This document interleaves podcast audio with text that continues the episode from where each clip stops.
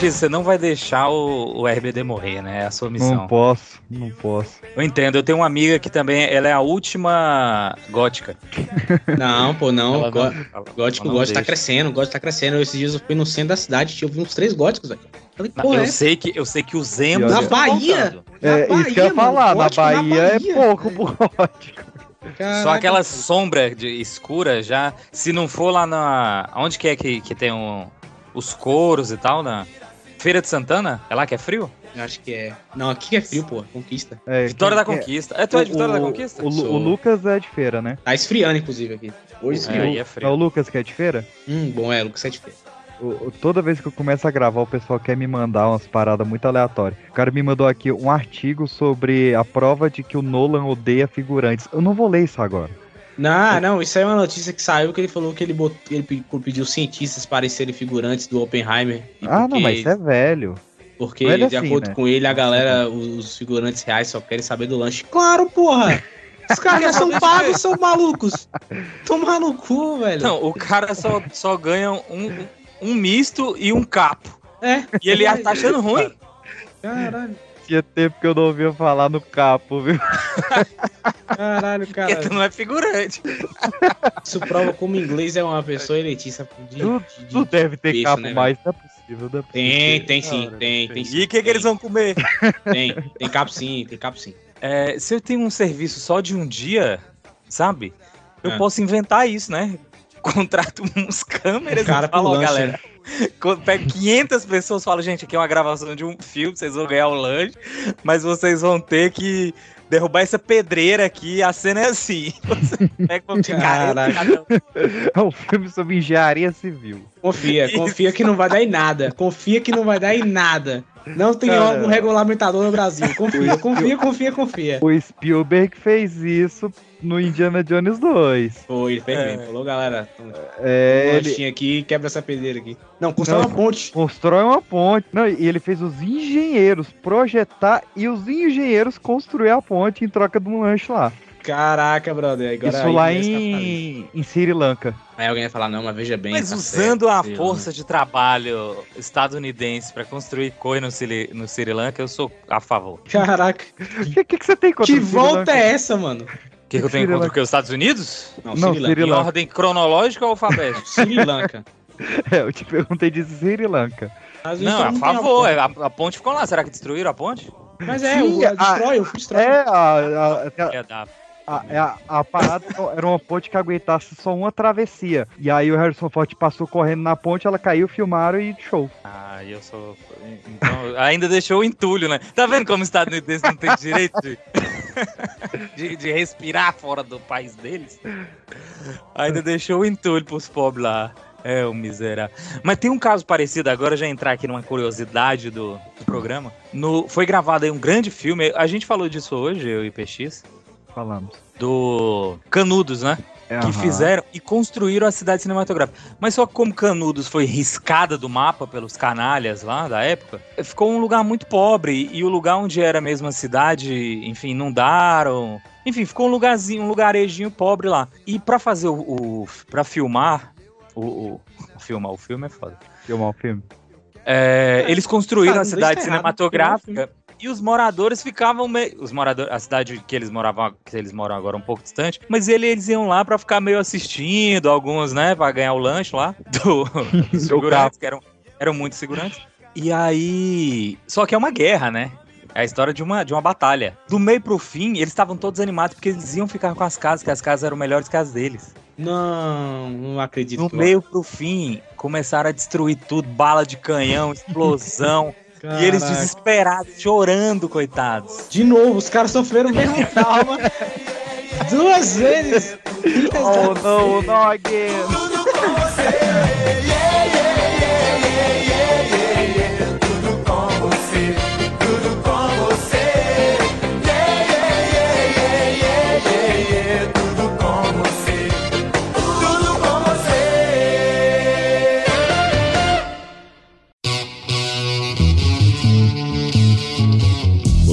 Está ouvindo o Pipocast, o podcast que é um estouro.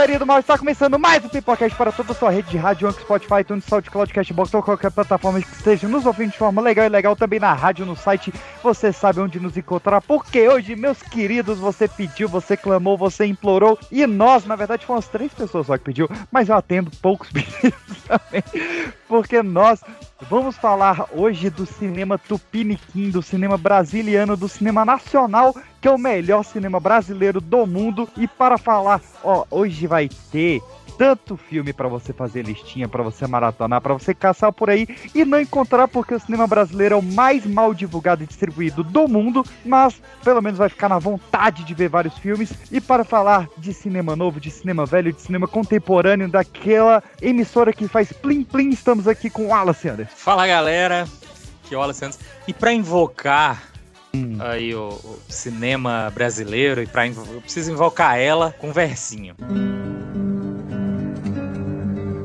Valei-me Nossa Senhora, Mãe de Deus de Nazaré, a vaca mansa dá leite, a braba dá quando quer, a mansa dá sossegada, a braba levanta o pé. Já fui barco, fui navio, agora sou escalé.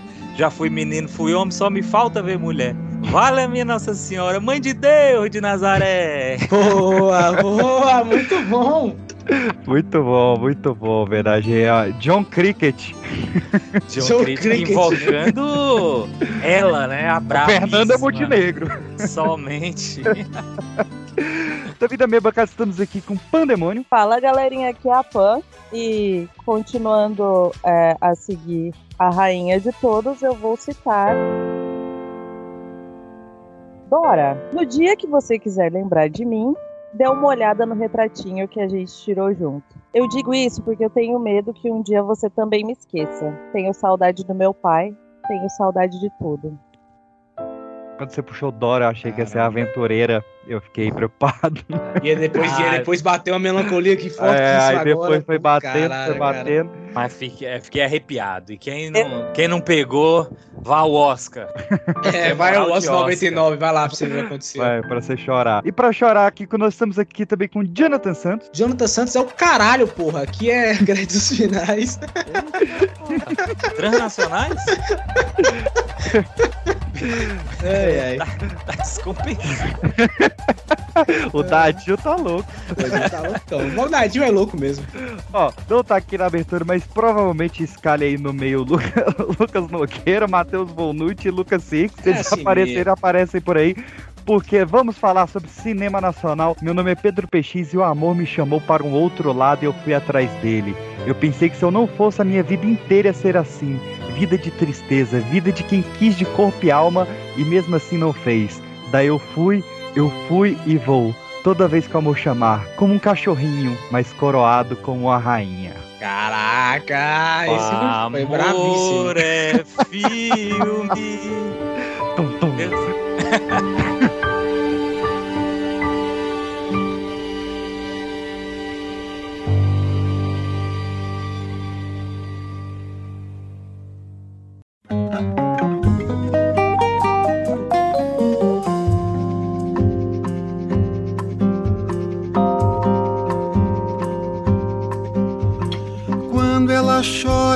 Sei se dos olhos para fora, não sei do que rir.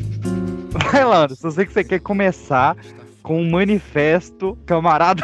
Boa, camarada, seja muito bem-vindo. Cara, é porque. Porque é gente... o que falam, né? É o que falam, né? Falam que o cinema brasileiro é um cinema de comunistas, né? Por que não? Né? Por que não agora, né?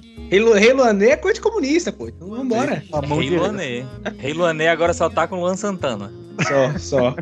Ele pode, né? Pelo visto, não tem Luan Santana na pauta de hoje, viu? Ih, caralho. Cara, mas é exatamente. O Jonathan não podia ter me dado uma deixa melhor, porque é exatamente isso que eu quero falar rapidinho aqui. Do preconceito com o cinema brasileiro. Que o cinema brasileiro sempre foi um cinema de luta, de protesto e um entretenimento das massas. E por isso, surgiu como um cinema documental aqui no Brasil, onde a filmagem e a produção era o que mais importava e o pecado foi com a distribuição. E mesmo assim, quando a população era majoritariamente camponesa, todos os insumos ali e os equipamentos precisavam, precisavam ser importados em um custo altíssimo. O cinema escolheu um lado musical, né, que era mais barato e, enfim, mais fácil de produzir ali pelo pelo aparelhamento que já tinha, e não precisava da- dar legendas, né, pro povo do campo. Já que entre 1910 e 1930, Hollywood tinha dominado o mercado mundial, e valendo lembrar que para entrar aqui não pagava nenhuma taxa, né?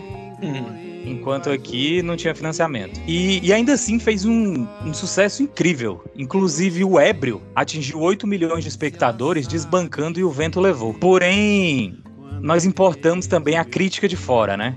Que é uma crítica imperialista, diga-se de passagem, para falar mal do cinema que nós produzimos, um entretenimento de altíssima qualidade. Inclusive foi chamado aqui de, pelos críticos brasileiros, é bom falar isso, de chanchadas, esse primeiro cinema musical. Que em espanhol, chancho quer dizer porcaria, né? E diziam que eram filmes de baixa qualidade com grandes cenas musicais.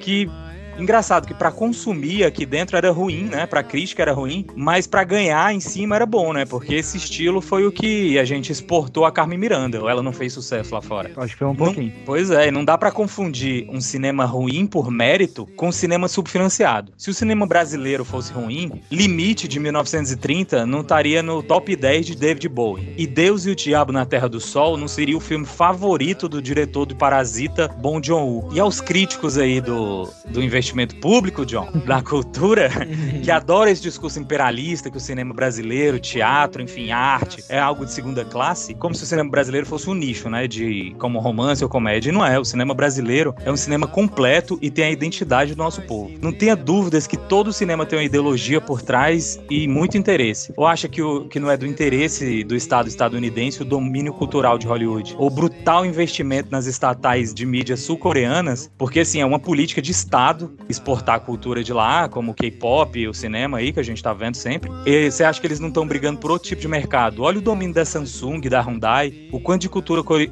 coreana a gente tá consumindo agora. Todo mundo tá comendo em restaurante coreano, virou uma TikTok, febre. TikTok. TikTok. É. Uma amiga minha acabou de mudar pra Coreia do Sul simplesmente porque é fã da cultura. E isso há 15 anos não existia. Uhum. A gente tem que lembrar que quando a dominação não pode ser por via das armas, ela vem pela via cultural. Investir em cultura é fundamental para a construção da identidade e soberania de qualquer país. E não vamos deixar sucatear a nossa, né? E só uma observação: a França, por exemplo, falando ainda do subfinanciamento aqui do Brasil, a França, por exemplo, criou um dispositivo jurídico, é um, um grande cinema francês, né? Criou um, gran- um dispositivo jurídico para quem se beneficia de obras internacionais que paguem um imposto para financiar o cinema francês. E Toma. aí, agora pode aí tocar o selo Lacraste e vamos pro episódio de hoje. É, Seja o testamento da É Quando meu coração se inflama, ela faz cinema, faz cinema, faz, ela é assim. Nunca será. Feliz dia 19 de junho. Exatamente, exatamente. Inclusive, eu acho que é até uma própria estratégia, é, complementando isso aí, essas críticas atuais de que o cinema brasileiro não faz nada. Eu acho que o que as pessoas falam não conhece o cinema nacional, né? O, o, a- o calendário dos filmes que, que saem. E aí, sempre quando você tem um filme que é diferente de si, como Marighella, por exemplo, a galera fala que já é propaganda comunista. Então, assim, no final das contas, o brasileiro ele ainda tem que, tem que ainda ser muito educado. Vou usar essa palavra bem, bem, bem leve aqui educado ainda sobre o que é de fato o cinema, né? O cinema é sobre contar história. Todas as histórias merecem ser contadas, todas elas. Cara, e só pra, só pra terminar de aqui, arrebatar aqui pro, pra gente dar início na pauta, só porque o, o John falou isso, eu acho que vem contribuir muito a fala dele. Cara, tem grandes clássicos brasileiros que são premiadíssimos lá fora, pautam e inspiram produções e diretores no mundo inteiro, e que, assim, eu posso afirmar aqui que ninguém aqui viu. Ah, Como esse, como esse limite de limite, 1930, limite eu não vi. É. Eu não vi limite. o Limite cangaceiro de 53 que vendeu can, que ganhou Cannes e arrecadou 1,5 milhão de dólares só aqui no Brasil. O Pagador de O- Promessa também. Pagador, O Homem do pagador, Sputnik, de 59, visto por 15 milhões de espectadores. Pagador de Pagador de promessa, de Eu tenho 62. orgulho de falar que não só vi como visitei o set Ah, na isso. gloriosa Bahia. Olha aí. Vidas Secas, de 63.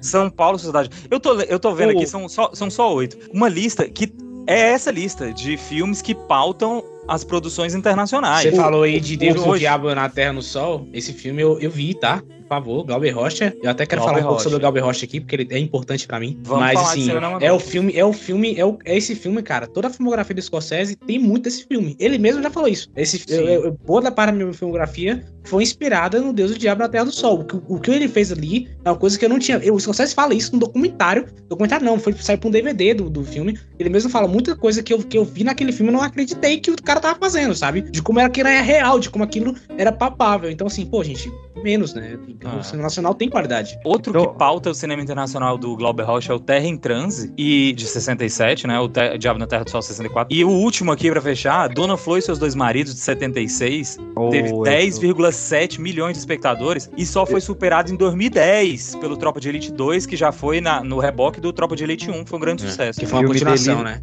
Aí ninguém vê esses filmes e quer falar mal, sabe? É sucesso do mundo inteiro e o brasileiro enche fala mal do próprio produto, é incrível. Enche o cu de Marvel e quer enche falar o cu de Marvel e fala merda, isso é Perfeito, perfeito. Falar mal do cinema nacional. É, perfeito, perfeito. Tão feliz na manhã desse amor.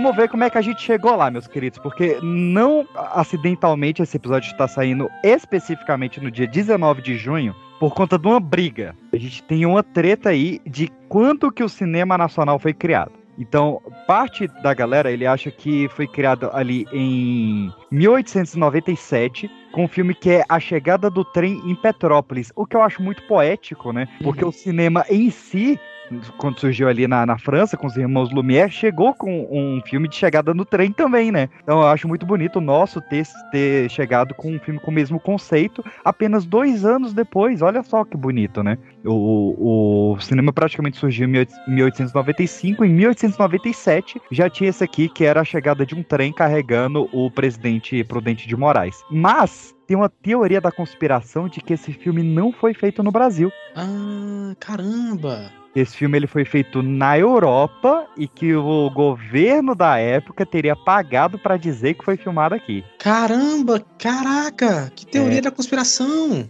E aí a galera que defende essa teoria, que ok, acho certíssimo, defende que o cinema nacional na verdade surgiu um ano depois, em 1898, com um filme do Alfonso Sagreto, que trouxe a- não só a primeira filmagem, como a primeira exibição de um filme no Brasil, ali com a vista da Baía de Guanabara, no Rio de Janeiro, né? Fez essa exibição Uhum. no primeiro cinema do Brasil ali no Rio. Então, há quem defenda que o dia do cinema é dia 19 de junho, há quem defenda que é dia 5 de novembro, que é o dia dessa exibição na Baía de Guanabara. Defenda o que você quiser. A gente só escolheu essa daqui porque a gente já queria falar e essa tava mais perto. Pô, e, e aproveitando, eu, eu, eu já vi esse filme da Bahia. Não, acho que eu não, não vi o filme inteiro. Mas o pessoal tem umas cenas, né, desse filme. é, da, da vista da Bahia, que eu acho que esse filme é meio perdidozão, né? Mas eu já cheguei a olhar, pô, é, é bem, é bem legal, assim, claro, né? É o primeiro filme, você tem que ter toda essa questão de história e tal. Mas, pô, incrível, incrível como os caras gravaram aquilo, né? É, É, muito bom. é impressionante, cara. É de impressionar Lumière, Méliès e todo mundo. E ainda tem uma curiosidade que, assim, realmente não se sabe se foi isso. E, e aí dão um nome pra, pra esse, esse evento aí, de tipo assim, uma coisa fictícia pra explicar algo que é um fato, saca? Uhum. Porque como não se sabe se foi verdade. E aí ficou o dia do, do Cinema Nacional no dia que supostamente foi gravado esse filme, que ninguém sabe cadê.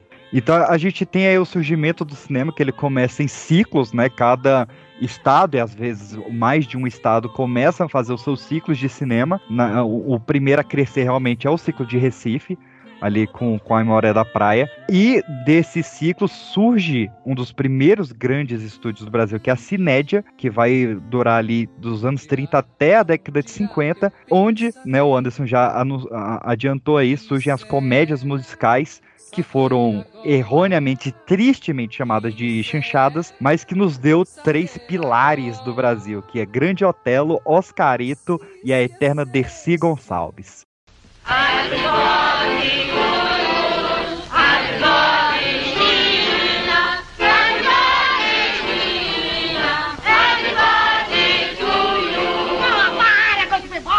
Vocês nem sabem o que é!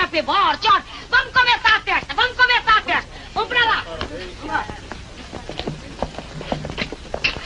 Vamos tocar o Jura!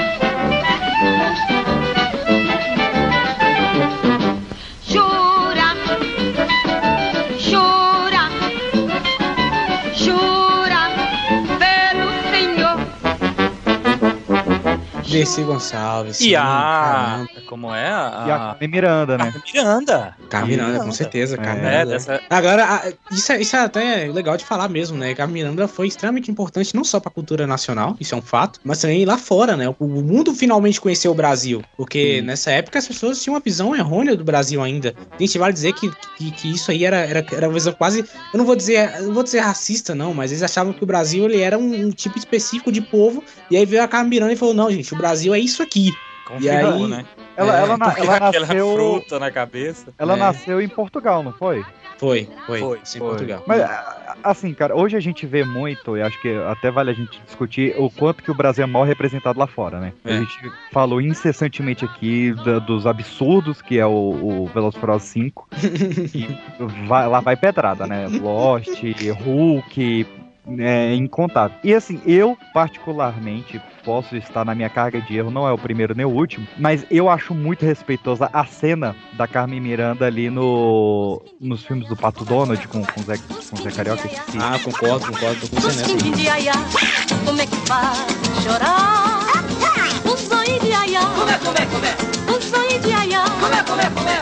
Um zoinho de aiá. Como é? Como é que faz Alô, amigos, você já foi à Bahia, não Sim. lembro exatamente É, qual é, é o que a difícil Carmen Miranda. Mas eu acho o cara tão bonito assim, o, o barzinho no Rio de Janeiro, não, não enche de índio, não enche de mato, não, não é só samba, saca? Tipo, esses estereótipos que a gente tem que enfrentar diariamente é, de, de Hollywood e às vezes de outros países. Não, é um Brasil que eu identifico, saca? Eu fico feliz com o Brasil que a Carmen Miranda levou lá pra fora, apesar do visual com as frutas na cabeça. Ah, mas isso aí eu acho que é uma. Também a gente não pode culpar, né? Uma interpretação da época. Pô, que só o fato dela trazer a cultura brasileira pra cá, já pra fora, na verdade, eu acho que já é uma coisa mega importante, né? Claro que hoje em dia, se você olhar, você fala, ah, é duas na cabeça, as coisas na cabeça e tal, beleza, mas isso é uma outra. Era uma outra época, era um outro contexto. Eu não, não, não culpo nem ela, nem quem planejou isso aí. E, e, e também tem essa questão de você construir a marca, né? O símbolo, né?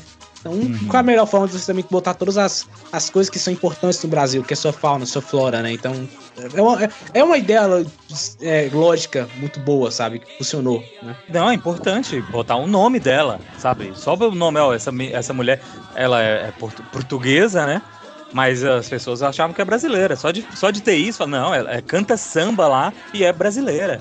Bota o Brasil no mapa. E aí, no início da década de 30, a gente tem realmente o Limite, né? Como a gente falou aqui, um dos filmes preferidos do Bowie, e que a Abrancini considera o melhor filme brasileiro já feito. Ele é um filme extremamente à frente do seu tempo. É um filme que ele foi muito esculhambado quando ele foi lançado, o pessoal odiou esse filme, porque não estava acostumado a um filme que a passagem de tempo é acelerada, que a, a linha do tempo ela não é cronológica, né? Esse filme são é, três pessoas ali num barco que eles vão contar como é que eles foram parar ali e tal, cada um tem um passado. É meio, tipo, você vê que o Tarantino provavelmente viu esse filme, porque bebe muito da forma que ele edita os filmes. E eh, o filme ele foi meio que esquecido, assim, né? Ele só voltou lá na década de 70, quando ele foi encontrado por acidente. Era pra gente nunca ter visto esse filme, né? Olha que maluquice. E por conta desse filme que o então presidente, o Getúlio Vargas, Getúlio Dornélios Vargas, ele cria a lei de apoio ao cinema brasileiro, que é, cara, e é difícil o que, que eu vou dizer agora. Uma das leis mais mal feitas do Brasil.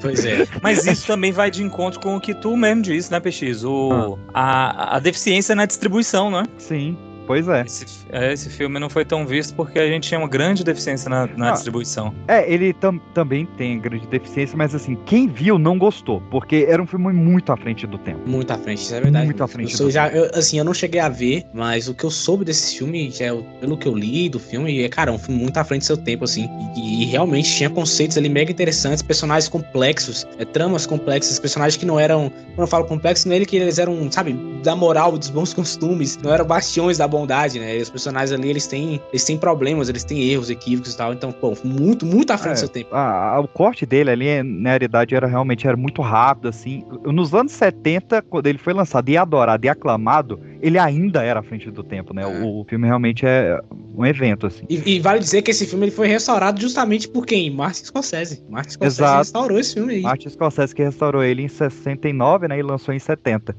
Mas essa lei do Vargas, de, de 32, ela, ela obrigava a produção e exibição de cinejornais, né? Que é quem assistiu quase qualquer filme de Segunda Guerra Mundial, né? Principalmente sobre o Holocausto. Uhum. Eu lembro até no Menino do Pijama Listrado tem esses cinejornais, né? O Goebbels adorava fazer essa merda. E o, o, o Vargas, tá explicado porque o Javas é. aprovou essa porra. Vargas né? que na época tava namorando, ele Né? né, pegou essa ideia.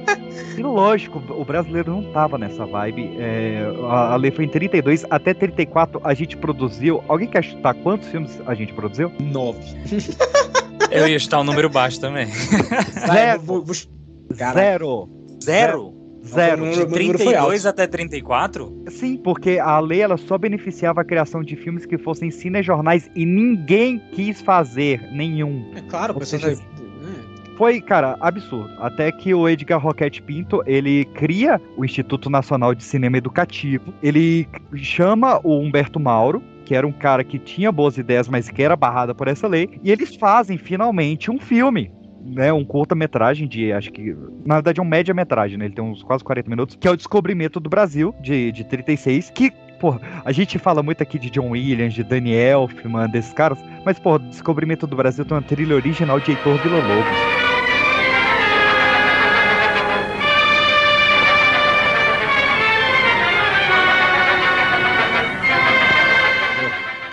Nossa, incrível. É, é- é incrível, assim, é muito, muito, muito bom. Com essas chanchadas, a gente tem a criação do- do- da persona da Carmen Miranda, né, com Alô Alô Brasil, e a sequência, que foi o Alô Alô Carnaval. Precisa que eu experiência chegar nesse momento pra gente também falar de outro filme brasileiro extremamente importante, que foi uma animação chamado O Kaiser, ou Kaiser, né? Que é um curta de metragem de animação dirigido pelo cartunista Álvaro Martins. E ele foi em 1917, foi antes da Primeira Guerra Mundial. Então foi Olha uma das aí. primeiras animações brasileiras que foram feitas. E provavelmente passou no cinema, isso é inegável. E, e- e essa animação se perdeu durante muito tempo. Ela, a gente não se encontrava. E foi de fato a primeira animação brasileira. Ela tem uma importância extremamente gigantesca para nossa cultura. Então, assim, né, como a gente, o Brasil, por falta de recursos mesmo, não estava à frente do seu tempo, né? Isso é isso que é o mais triste de tudo. Nessa época perdeu muito filme, cara. Tem, É. tem filme da Carmen Miranda que se perdeu pra sempre. O primeiro filme falado brasileiro se perdeu, que era Agora é a Vez dos Otários, uma coisa assim. Eu sei que tem Otários no nome. Uhum. É, mas se perdeu pra sempre também. E o período da guerra, né, apesar do Brasil não estar diretamente incluído, apesar, ah, mas teve os pra cima, ah, pau no seu cu, não, não tá incluído. a, gente passou o período da, da guerra quase sem produzir grandes coisas assim, só veio voltar a produzir em 49 com a criação do estúdio Vera Cruz, que acho também simbólico, né, que o estúdio tem um, um dos primeiros nomes que os portugueses deram pra essa terra. Ô, PX, o nome do filme é Acabaram-se os Otários. Acabaram seus otários, isso aí. E, se eu não me E- engano, era, uma, era uma caravela daquelas, não era Vera Cruz? Falei, esse filme Acabaram-se os Otários foi uma grande inspiração para o Mazarop anos depois. Então, Então, Tudo exatamente. A criação da- do estúdio Veracruz, ela é marcada pela criação do nosso Charlie Chaplin Mazarop. Mazarop.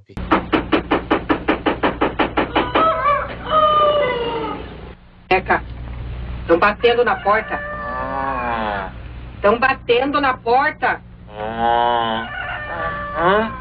Estão batendo na porta. E ela reclamou? Claro que não. Então deixa eu dormir, mulher. Ô, de casa! Checa, acorda. Checa, acorda.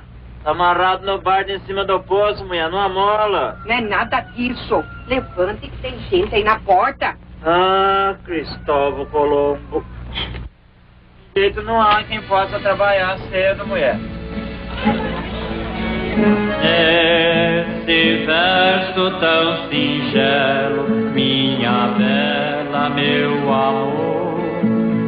Pô, Mazarop é extremamente importante e os filmes deles, sério, são bons. Eu falo isso não porque eu não, não, não tô dizendo que eu Pô, não. não, são eu- Eu excelentes. vi. O- a- o- tem um canal aqui, acho que é TV Cultura, de- depende da variação de, de onde você tá aí. é, mas que eles, eles, à noite, eles pa- repassam os filmes do, do, do Mazarop, cara, e são filmes bons, cara. São filmes bons mesmo, assim. Muito bom. Sabe? Muito engraçados, filmes que, com piadas rápidas, ágeis, que hoje em dia você olha e dá risada da mesma forma, né? Eu não E sabia o isso. grande personagem do. E ali é brasileiro de verdade, né? Porque o grande Ali é. personagem do Mazarop é o Jeca Tatu, Isso. que é, uma, que é um personagem da obra do Monteiro Lobato. Olha É, aí. Isso É. mesmo, quem diria? É, e a gente estudou na escola, não sei se ainda tem isso, quando eu estudava doenças do campus. Eu, sou, eu estudei faz tempo, né? Aí, a, a- a aula de ciências era de doenças do, sabe, streptococcus. Quando eu era vivo, eu estudei, né?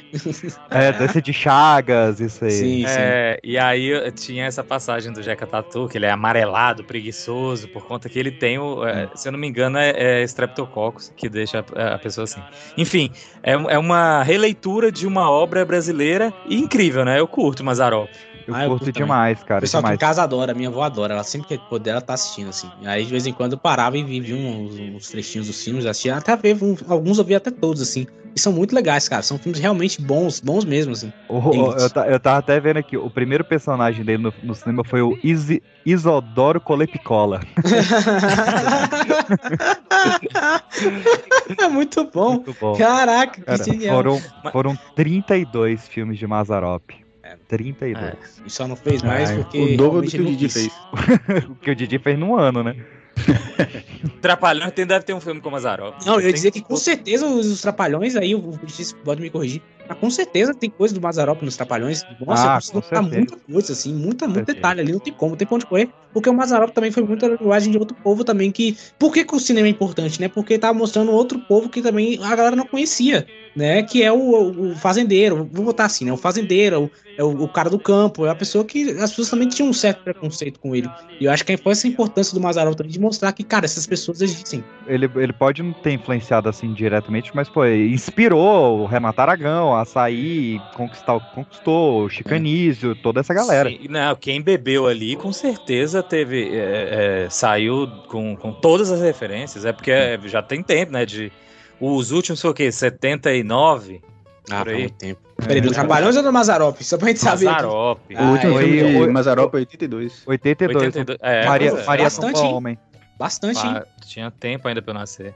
É, foi de 52 até 82, 30 Nossa. aninhos. Parabéns. É parabéns. Mais de, um, mais de um filme por ano o cara fez. Nessa época, o que que veio pra matar o cinema? TV, né? Em 1950 é criada a TV Tupi. Ela tem um impacto muito grande, porque a maioria do- dos atores da Vera Cruz migram pra TV Tupi. Inclusive, uma atriz que estava muito em ascensão, que a gente vai falar dela já já. Mas a Vera Cruz, ela dá uma cartada em 1953 com o time de ouro, cara. Isso aqui, pra mim, é, é o, o Dream Team do cinema nacional. Que era direção do Lima Barreto, roteiro da Raquel de Queiroz, Caralho! música do Demônio da Garoa e trilha sonora de Adoniran Barbosa em O Cangaceiro, 1953. Até doce de coco, quando é doce demais, enjoa. O que é que tu tá dizendo, coisa ruim? Isso mesmo, se é oferecida demais. Não carece na gente pedir. Oferecido, eu sei quem é, seu filho da... Oferecida, sim, senhora. E todo homem gosta de mulher que se vende caro. No começo estava bem. Você dava coice dentada. Não chegava para quem queria. Depois, era só encostar. Eu vou lhe dizer uma coisa. Fruta gostosa no alto do pau, difícil de apanhar. Mas melancia de beira de estrada, isso a gente rebola com o pé. Seu amarelo sem vergonha. Olé, mulher rendeira. Olé, mulher renda. Tu me ensina a fazer renda. Eu te ensino a namorar.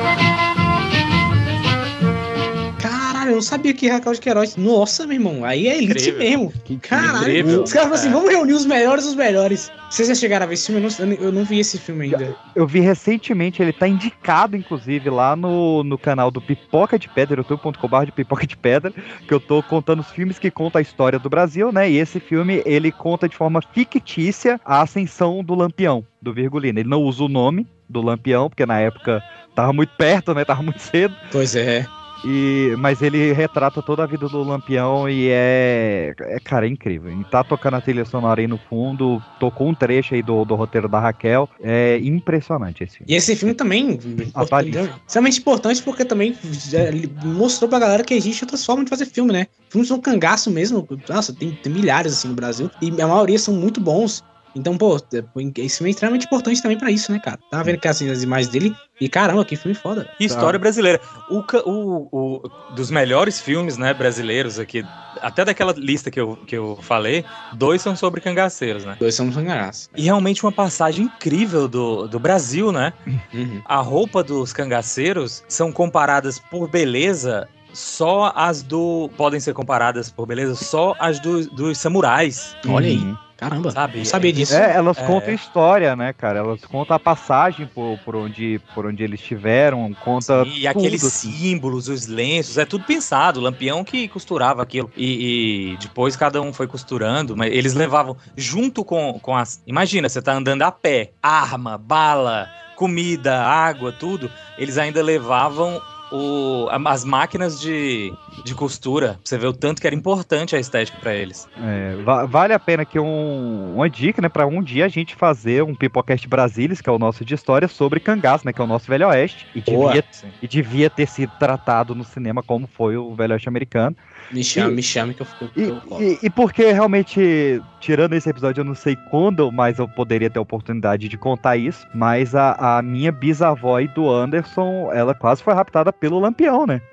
Olha aí. a nossa tataravó conseguiu esconder ela e fazer ela correr, mas na casa da nossa tataravó tem marcas de bala do próprio Virgulino Lampião, do homem. É. O homem. Eu, eu acho interessante isso, já não sei que o papo não é sobre Lando Cangaço e tal, mas é interessante esses filmes porque, novamente, eles, como eu falei, todas as histórias merecem ser contadas, né? Muita gente não gostava do cangaço, considerava eles criminosos, outros consideravam eles heróis e tal. E eu acho importante o cinema brasileiro retratar esses, esses caras, né? Porque, por mais que eles tivessem sido, é, digamos, criminosos, bandidos, assassinos, o que seja, eles têm uma importância histórica que deve ser contada. As pessoas devem conhecer o que aconteceu, né? Então, pô, eu acho isso fora demais. E falando nisso, um tio meu que tra- trabalhava viajando de caminhão e tal, e ele conheceu o cara que matou o Lampião, velho. O cara é foda demais, né? É, a gente já, já tava brincando com o cinema colorido nos anos 50, é, bem junto com o- os Estados Unidos mesmo. O Brasil tava muito pioneiro no- nas novas tecnologias de cinema. Foi ali o Destino em Apuro, de 54. Só que eu, eu quero coroar aqui um filme de 1956 de um diretor croata que foi radicalizado brasileiro, que eu adoro os filmes desse cara, que é o JB Tanco. Não sei se é assim que fala o nome dele, mas eu chamo ele assim. Que ele decidiu fazer um filme sobre palhaços. Mas não aquele palhaço triste do circo, assim, né? Um filme de comédia que por acaso tinha palhaço. O Joker, palhaço. E o nome desse filme foi reaproveitado pelo genial Miguel Falabella, porque o nome desse filme era Sai de Baixo.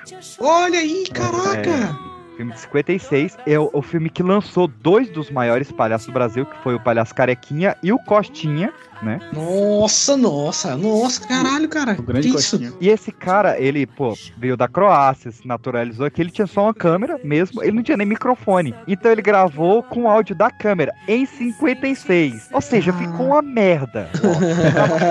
nada, nada, nada, nada, nada. E aí um cara que tava ali acompanhando, acho que ele era produtor executivo do filme, uma coisa assim. Aí ele falou, cara, e se a gente ir pra um estúdio com os atores, eles vão assistindo, eles falam as falas de novo e a gente põe esse áudio em cima. E aí inventou a autodublagem, né, no Brasil, né, nesse momento. E esse cara ganhou dinheiro com esse filme e conseguiu montar um pequeno estúdio de dublagem. E esse cara era o tal do Herbert Richards. Puta, caralho! Bom! Versão brasileira Herbert Richards. Coronel já veio? Não sei, Você conhece o coronel? Você conhece o cachorro do coronel? mas é tão ruim o coronel assim? Seu estúpido! Eu estou falando do cachorro que acompanha o coronel. Hum, Se vir o coronel, me avise logo. Tem muita urgência em falar. sim, senhor. Já estou atrasadíssimo.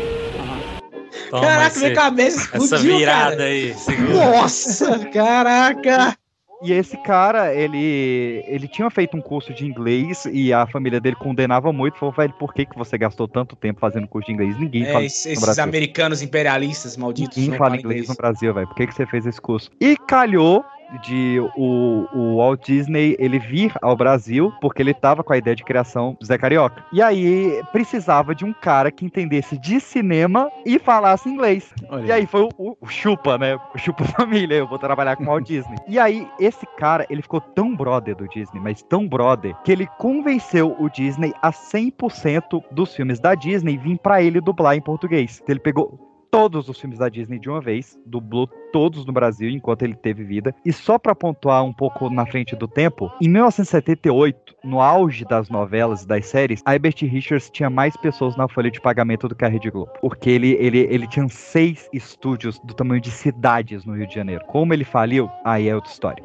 Porque agora nós vamos falar do momento mais importante da história do cinema brasileiro, que eu sei que o Anderson tem outro monólogo pra puxar, que é o cinema novo.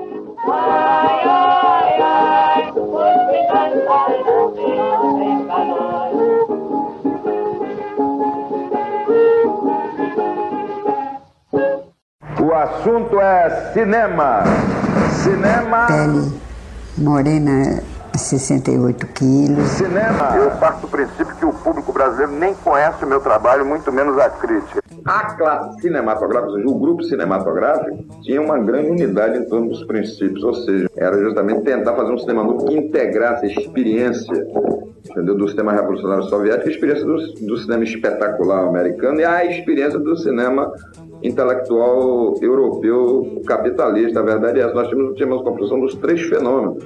O Caetano Veloso não produziu as guitarras elétricas como nós produzimos na câmera na mão.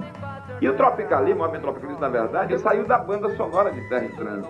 Enquanto eu não escrever um livro sobre o cinema novo brasileiro, vai continuar os mesmos equívocos. É natural. A preocupação com a revolução cinematográfica foi um fato exclusivamente baiano. Isso tem que ser registrado para que os paulistas não queiram mais tarde reivindicar isso os cariocas. Isso o Alex Viana sabe, o Muniz Viana sabe, o Paulo Emílio sabe. É, Os críticos em geral não entendem, entendeu? A cozinha da criação cinematográfica. Os cineastas trabalham muito sem, assim, no que pintar deu. Esse é que é o verdadeiro cinema, entende? Quer dizer, depois o filme Super 8 pode ser melhor que um Incinerama, o Incinerama pode ser melhor que o Super 8. As pessoas discutem sempre em termos de, de bitola. Então tem a escola do Super 8. Não quer dizer nada. O tema não quer dizer nada. O que interessa é o método. Le cinéma nouveau, moi. Le cinéma novo, moi. Quer dizer, eu inventei isso na Bahia. Eu propus em Minas ao grupo do SEC, da revista de cinema de Minas, Fritz Teixeira de Salles, Ciro Siqueira, que era a melhor revista teórica do cinema do Brasil nos anos 50. Eu fui lá levar o projeto do Cinema Novo, propor o apoio dos mineiros para a realização do filme, para deflagrar o movimento do Cinema Novo. Fui chamado de maluco em Belo Horizonte.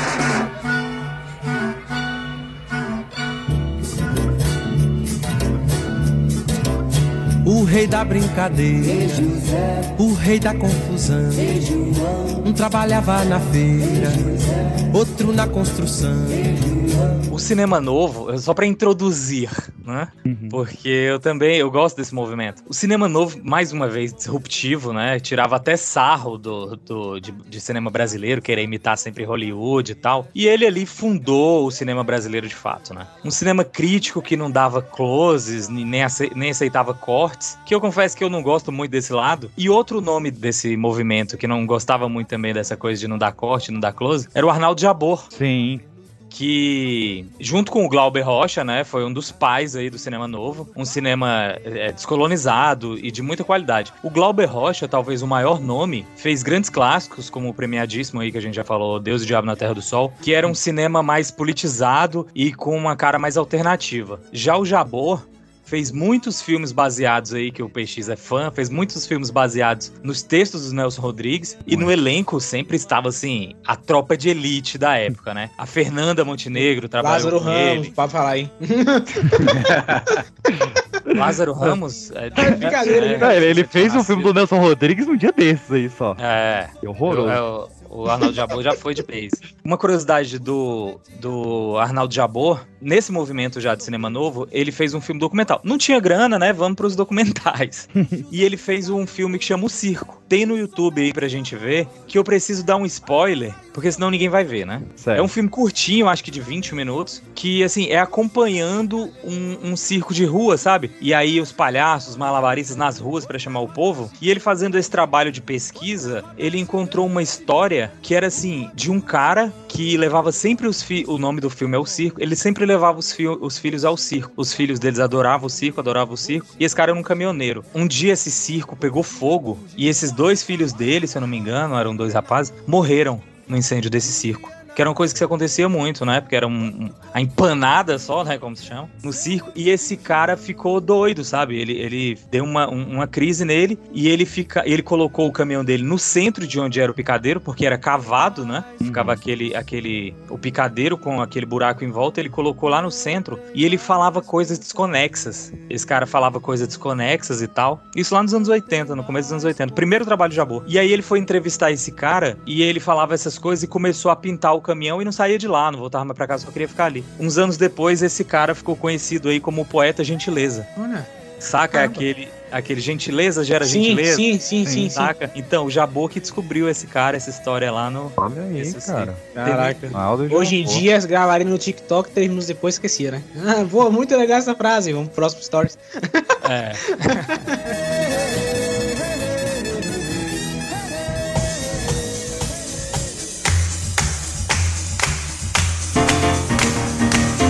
povo, preste atenção na roda que eu te fiz. Quero mostrar a quem vem. Eu- o- a gente cita é, alguns nomes do, do cinema novo, eu gosto de ver a diferença, né? Esse pra mim realmente é o cinema nacional, é o filme que eu mais gosto de, de estudar sobre. E eu gosto de ver a diferença, né? Porque o Kaká Diegues, que é. Lógico, eu respeito muito o Glauber Rocha, mas eu tenho uma preferência. Posso ter? Claro, Posso. claro, claro. Eu também tenho minha preferência, eu quero falar dele aqui agora. Por- Porque ele era, ele era mais direto, saca? Eu, eu- eu peguei até duas frases dos dois aqui pra gente comparar. O Glauber Rocha, ele inicia o cinema novo com a frase, assim, clara, né? Inventar-te-ia antes que os outros te transformem no mal entendido. Olha que bonito. né? Inventa o cinema nacional antes que as pessoas parem de entender o que é o cinema nacional. Eu acho linda essa frase. Mas o Kaká Diegues, ele chega falando, a gente tem que mudar porque o cinema nacional, ele é vezes cerebral e muitas vezes ridiculamente pretencioso, de mau gosto e comercialismo sórdido de uma forma de prostituição cultural. tipo, era um cara muito mais E eu acho direto interessante ali. que, eu- que eu sinto falta, claro que, pelo amor de Deus, né? Eu não quero nem dizer. tenho- Existem ótimos cinegrafistas, eu não quero dizer isso, mas assim, eu sinto falta dessa galera que bota o dedo no nariz mesmo, sabe? Bota o dedo na ferida e fala, gente, o cinema nacional tá morrendo, porra. Vamos fazer alguma coisa pra fazer alguma coisa aqui. Bota o dedo do nariz. É, tipo, o nariz né, é, na- no nariz todo mundo falou, arrombado, o cinema tá morrendo, porra. Eu acho massa que tem um vídeo do, do Glauber Rocha, eu quero muito falar do Glauber Rocha, cara, que tem um vídeo que ele concorreu ao Cannes, né? E aí ele. E, e- aí ele tava lá, ele tava putaço, putaço, porque os caras estavam meio que dizendo que ele não era, não merecia ganhar o prêmio. E ele começou a xingar o- os caras de tudo quanto é nome. E ele falava uma parada meio inglês, meio italiano, meio É, brasileiro. o- esse do, do Rocha, ele fala que é. Eu não lembro agora os nomes certos, assim, mas Sim, que sim, o, o filme que ganhou a Palma de Ouro, ele era feito por uma empresa que patrocinava o prêmio, saca? E, é, e ele. E, e aí foi o ano do filme favorito dele, que foi o Barra Vento e tal. E aí ele, né, o- com razão. Com razão, putaço. E esse, esse vídeo tem na internet aí, se você procurar, você vai ver o cara putaço. E você, e eu sinto fora essa galera com sangue no olho. Você fala, porra, irmão, caralho, vambora, gente. Esse, esse cinema tá morrendo. E, e o Glauber Rocha, pra mim, é muito importante por dois motivos. Primeiro, que pra quem não sabe, o Glauber Rocha nasceu na Bahia. Nasceu em Vitória da Conquista, onde eu moro. Onde eu moro. Eu nasci na cidade que Glauber Rocha nasceu. E, e é tão importante ele. Que a.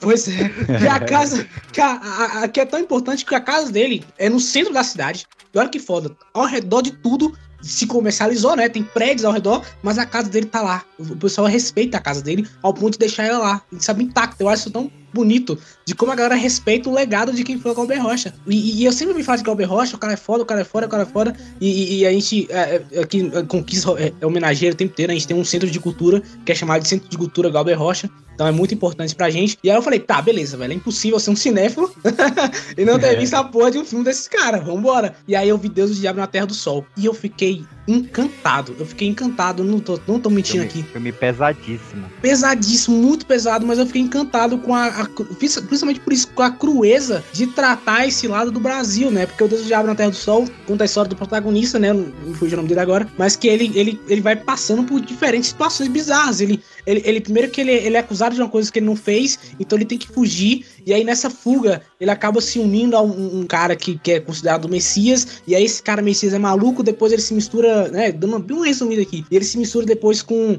com cangaceiros e tal. E esse filme ele meio que fala de uma época do Brasil em que tava de um lado rolando o, o cangaço, né? E o outro o messianismo, né? Que é o momento que aconteceu no Brasil e tudo mais. Então, assim, é um filme que, que, que trata de muita crueldade, crueldade e, e frieza sobre esse momento do Brasil, né, cara? Então, putz, é um filme muito foda. E, assim, é, é, pra quem não viu hoje, veja, porque é um filme que envelheceu muito bem, cara. Muito bem. É um filme do caralho, cara. Um filme foda demais. E acho que é um dos melhores filmes que eu já vi, assim, do cinema nacional de longe, cara. De longe. Eu acho isso muito foda. Ainda falta muitos filmes do, do, do, dele pra ver. Eu ainda não vi Terra em Transe ainda, que eu tenho que ver. E ele também é. tinha a máxima, né? Uma câmera na mão e ideia na cabeça, né? Tem um movimento hoje, só pra, pra pontuar aqui, tem um movimento hoje que bebe muito do, do Glauber, que é o Kleber Mendonça Filho. Sim. Uhum. Kleber Mendonça Completamente. Filho. Com certeza. E o cara também. Pra, pra, quem não tá reconhecendo, é Som ao Redor, Aquários e Bacurau. É, e ele, e ele também, ele, eu acho interessante do, do, que você falou dele agora perfeitamente. Eu tava. Me desculpa, inclusive, se ele tiver ouvindo esse podcast, eu não citei ele. Mas ele é esse cara que eu falei, que eu sinto falta, do cara que, que bota o dedo na ferida. Fala, vamos falar sobre isso aqui, galera. Isso aqui vocês estão esquecendo. E essa parada do Brasil é extremamente importante, né? O Glauber, ele sempre buscou a quebra com o estilo de filmagem hollywoodiano. É. Era, a gente tem que ter uma, nossa forma de filmar. E ele, para quem quiser iniciar ao cinema glauberiano, né, como ele é chamado aí no, no, no é, é assim mesmo. Não sei aonde, mas o pessoal chama aqui em também. Algum lugar, em algum lugar.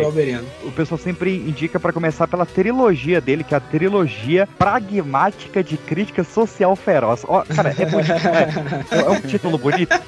Trilogia pragmática de crítica social feroz. É, isso é lindo, lindo. É. Que é o Deus do Diabo na Terra do Sol de 63, o Terra em Trânsito de 67, Dragão da Maldade contra o Santo Guerreiro, né, é. de 69. Três filmes excelentes aí. Mas o Glauber Rocha, ele não é exatamente do cinema novo, né? Ele, ele é. não se considerava, eles consideravam um defensor do cinema novo. É, mas é porque o Glauber Rocha também, gente, o cara na foto era maluco, tá ligado? Também. É, ele era maluco, tiver, era maluco. Quem tiver uma curiosidade, ele tinha tipo um programa que tem vários trechos no YouTube, ele pistolando o tempo todo. É, não, ele, ele era aquele cara, como eu falei, ele defendia com os dentes. E aí muita gente não gostava por isso, porque ele ia realmente, ele era muito radical em alguns pontos. Eu acho que o Glauber Rocha, hoje em dia, seria o cara que odeia cinema Marvel, tá ligado? Falar que cinema Marvel não é, é cinema. É, é, é, isso, é, isso não, mesmo. Da época. Completamente é, decolonial, com certeza ele ia odiar. Ele, ele ia odiar, é falar que isso não é cinema, que, que não é assim que funciona, mas isso era a visão dele. E, e também com o contexto, que é mega importante. Vale dizer que também que ele, Glauber Rocha e o diretor que fez o nome que me fugiu o nome agora, como é que é o nome dele, PX? O eles, eles estavam na época, de, na ditadura militar, né? Começaram ali antes da ditadura, e começou a pegar a ditadura, então eles estavam vendo um Brasil muito mais sombrio do que a gente tem hoje, né? Então, pô, é uns caras que. Graças a Deus, né? Graças a Deus. né? Então, é, realmente, eles não tinham escolha, eles tinham, eles tinham que, que, que ser radicais, né? É, o, tempo pedia isso. Qual era o filme que o Scorsese rachou elogios? Foi o Terra em Trânsito ou foi o Deus Diabo na Terra do Sol? Esqueci agora. Acho que foi, foi Deus Inclusive, se vocês me permitem uma curiosidade, o Deus do Diabo na Terra do Sol foi remasterizado em Full HD, em 4K, sei lá, pra Olha passar aí. no Festival de Cannes e não até hoje mais... não vazou isso. Não, não tem mais desculpa. Não tem mais desculpa. Ah, não, esse não vazou, tem desculpa. Mas não, não tá acessível pra gente. É, não, é o Brasil. Onde que o Brasil é acessível pra cultura, né? como é que um cara não. Como é que o pessoal do Brasil não falou, gente, vamos, vamos, vamos fazer. Vamos falar com os caras lá, o filme é nosso, porra. Mano, os filmes tá brasileiros são muito mal cuidados, né? Todos fizeram o Blu-ray do, do Cidade de Deus e ele tá legendado em inglês, porque o único arquivo que tem no Brasil com qualidade do filme tem a legenda embutida em inglês. Tem o ah, of God. Que... Será que é porque eles enviaram para o Oscar? É por isso que tem essa parada assim? Será? Não, Mas eles enviaram é o... a única cópia. ah, é Caralho, foda, né? Aí vai me fode. Pra, pra ver o tanto que o Glauber Rocha, ele era. Radi... Acho que radical é uma palavra boa, né? Pra, pra... É, não, ele era, ele era radical pra caralho. Em, em 71, com a, o auge ali do AI-5 e tal, do governo Médici, ele tentou ser exilado pela. Ele tentou ser exilado pela ditadura. Ó, mal esse cara. Ele não conseguiu. Ele perturbava, mas ele não conseguia. Aí ele falou: Eu estou me auto-exilando pode cancelar minha entrada no Brasil. Caralho. fora. Ele foi para Portugal e depois passou por ali, mas ficou mais em Portugal. E aí, depois ele acabou tendo uma doença, ele teve que voltar para ser tratado no Brasil, né? Porque ele confiava mais nos médicos daqui. Ah, pois é. Em 2014, eh, vazou uns documentos, cara, em 2014 só vazaram vários documentos, vieram a público uns documentos, que enquanto ele estava em Portugal, o governo militar tentou, tipo, mais de 10 vezes matar o cara. Caralho. Porque enquanto ele tava na Europa, seguro lá, a propaganda antipolítica que ele fazia com os chefões da Europa era tão grande que tava destruindo a ditadura. E aí ficavam mandando o cara pra matar ele e não conseguiam matar o cara. Caraca, o maluco também era louco. viu? Caraca, cara. Só, isso só foi descoberto agora, velho, em 2014, que ele escapou de, tipo, vários assassinos de aluguel mandados pela, pelo regime militar. É, e vale, assim, vale dizer que, que Glauber Rocha era esquerdalha, né? Ah, vá, é mesmo? Eu vou dizer- Comunista! Ele, ele, o Nelson Pereira dos Santos e o JB Tanco, o- os três participaram ali quase que da criação do novo PCB, né? Do Partido Comunista Brasileiro. É, e pô, essa época, era- essa época, essa época do Brasil, irônico, né? Como o, o Brasil é. Essa época tava. Primeiro que tava rolando na Tropicália, já tava começando a nascer nessa época. E aí o cinema novo, então você via que é um Brasil que tava se desenvolvendo, que tava se- culturalmente se ficando muito mais rico, né? E aí você vem essa, você toma essa porrada da ditadura, né? Pra você ver como são as coisas, né? O Brasil é muito bizarro nesse sentido, eu acho irônico, do mau sentido da palavra, de como essas coisas se sucederam, né? E, e paralelo tinha esse diretor que eu falei que eu adoro, que é o JB Tanco, que além desse Sai de Baixo, esse Sai de Baixo é bem ruim, tá? Assim, quem quiser estudar, porra, é o primeiro filme dublado do Brasil e tal, mas não é bom não. Mas ele fez três, na verdade, da- das minhas adaptações preferidas de Nelson Rodrigues, que é o Asfalto Selvagem, Engraçadinha Depois dos 30 e o Boca do Lixo. E ele fez 11 dos filmes dos Trapalhões, cara. 11. Sendo que É. Sete pesquisei. deles não tinha o elenco completo ainda, né? Não tinha os quatro. Ele dirigiu alguns que só tinha o Didi, depois só tinha o Didi e o Dedé, e depois o Didi, Dedé e Zacarias. Então, sete não tinha o elenco completo, quatro tinha, só que ele dirigiu o melhor e mais famoso, que é o Saltimbancos Trapalhões, é dele. Hã? Tem uma coisa pra te contar. Conta, conta Agora rápido. não dá, mas é Rapidinho. Só um não, depois eu te conto. Tá legal, tá legal. Aí, pessoal, o espetáculo vai continuar.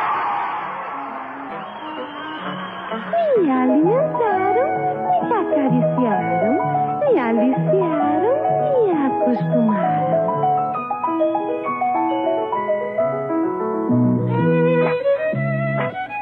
O meu mundo era apartamento, DP com almofada e prato. Todo dia filé mignon ou mesmo bom filé de gato. É, pois é. Eu fui, esse, filme, esse filme é extremamente importante no Brasil também.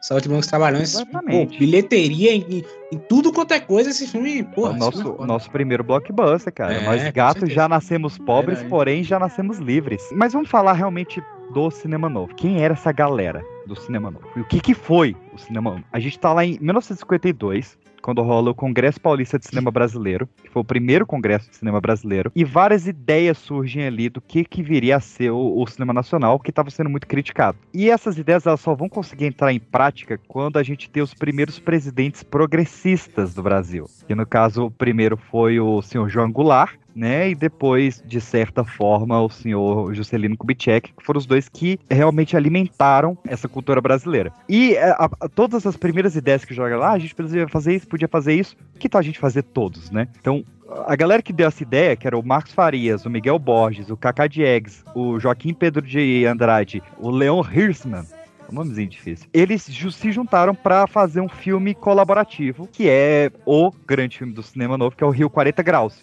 Nossa, 55. esse. É? Ele vai comigo. Deixa ele aqui, seu guarda. Não posso. O comissário mandou ver se ele tem pai ou mãe. Vambora. Ele não tem mesmo pai nem mãe. Ele vive aqui em casa com meu filho. Nós dá tudo pra ele.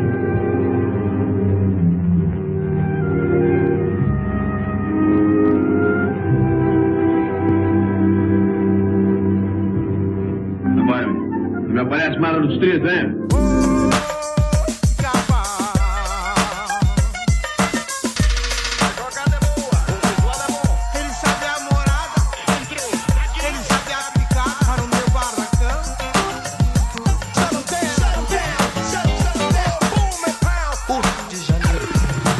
Rio 40 Graus, Cidade Maravilha. É, esse filme, esse filme é um clássico brasileiro, pô. Que isso? E é, esse, pros radicais mesmo, ele é considerado o primeiro filme brasileiro. Caraca, Não, sério? Pô, radical, cinema- galera, radicalzão mesmo aí, né? Glauber Rocha e companhia, né? É, é esse nível de radical assim. É, porque por regra é um, é um cinema decolonial, não, não bebeu em nada, nem um por cento podia ser baseado em outro cinema, entendeu?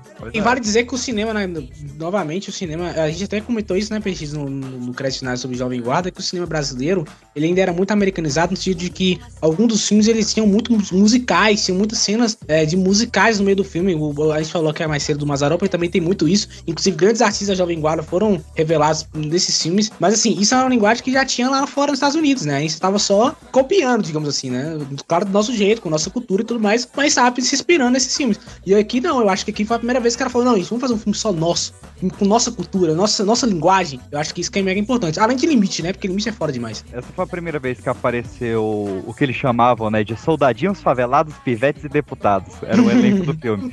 É, e, e assim, eles gravaram no bairro do Maracanã, no Corcovado, gravaram dentro de favela, gravaram nas praças famosas do Rio de Janeiro. Então, assim, era um filme nosso, completamente nosso. E que é extremamente influente até hoje, muita gente bebe dele. Não vi, Rio 40 Graus tá na minha lista aqui, espero que esteja na sua também pra ver.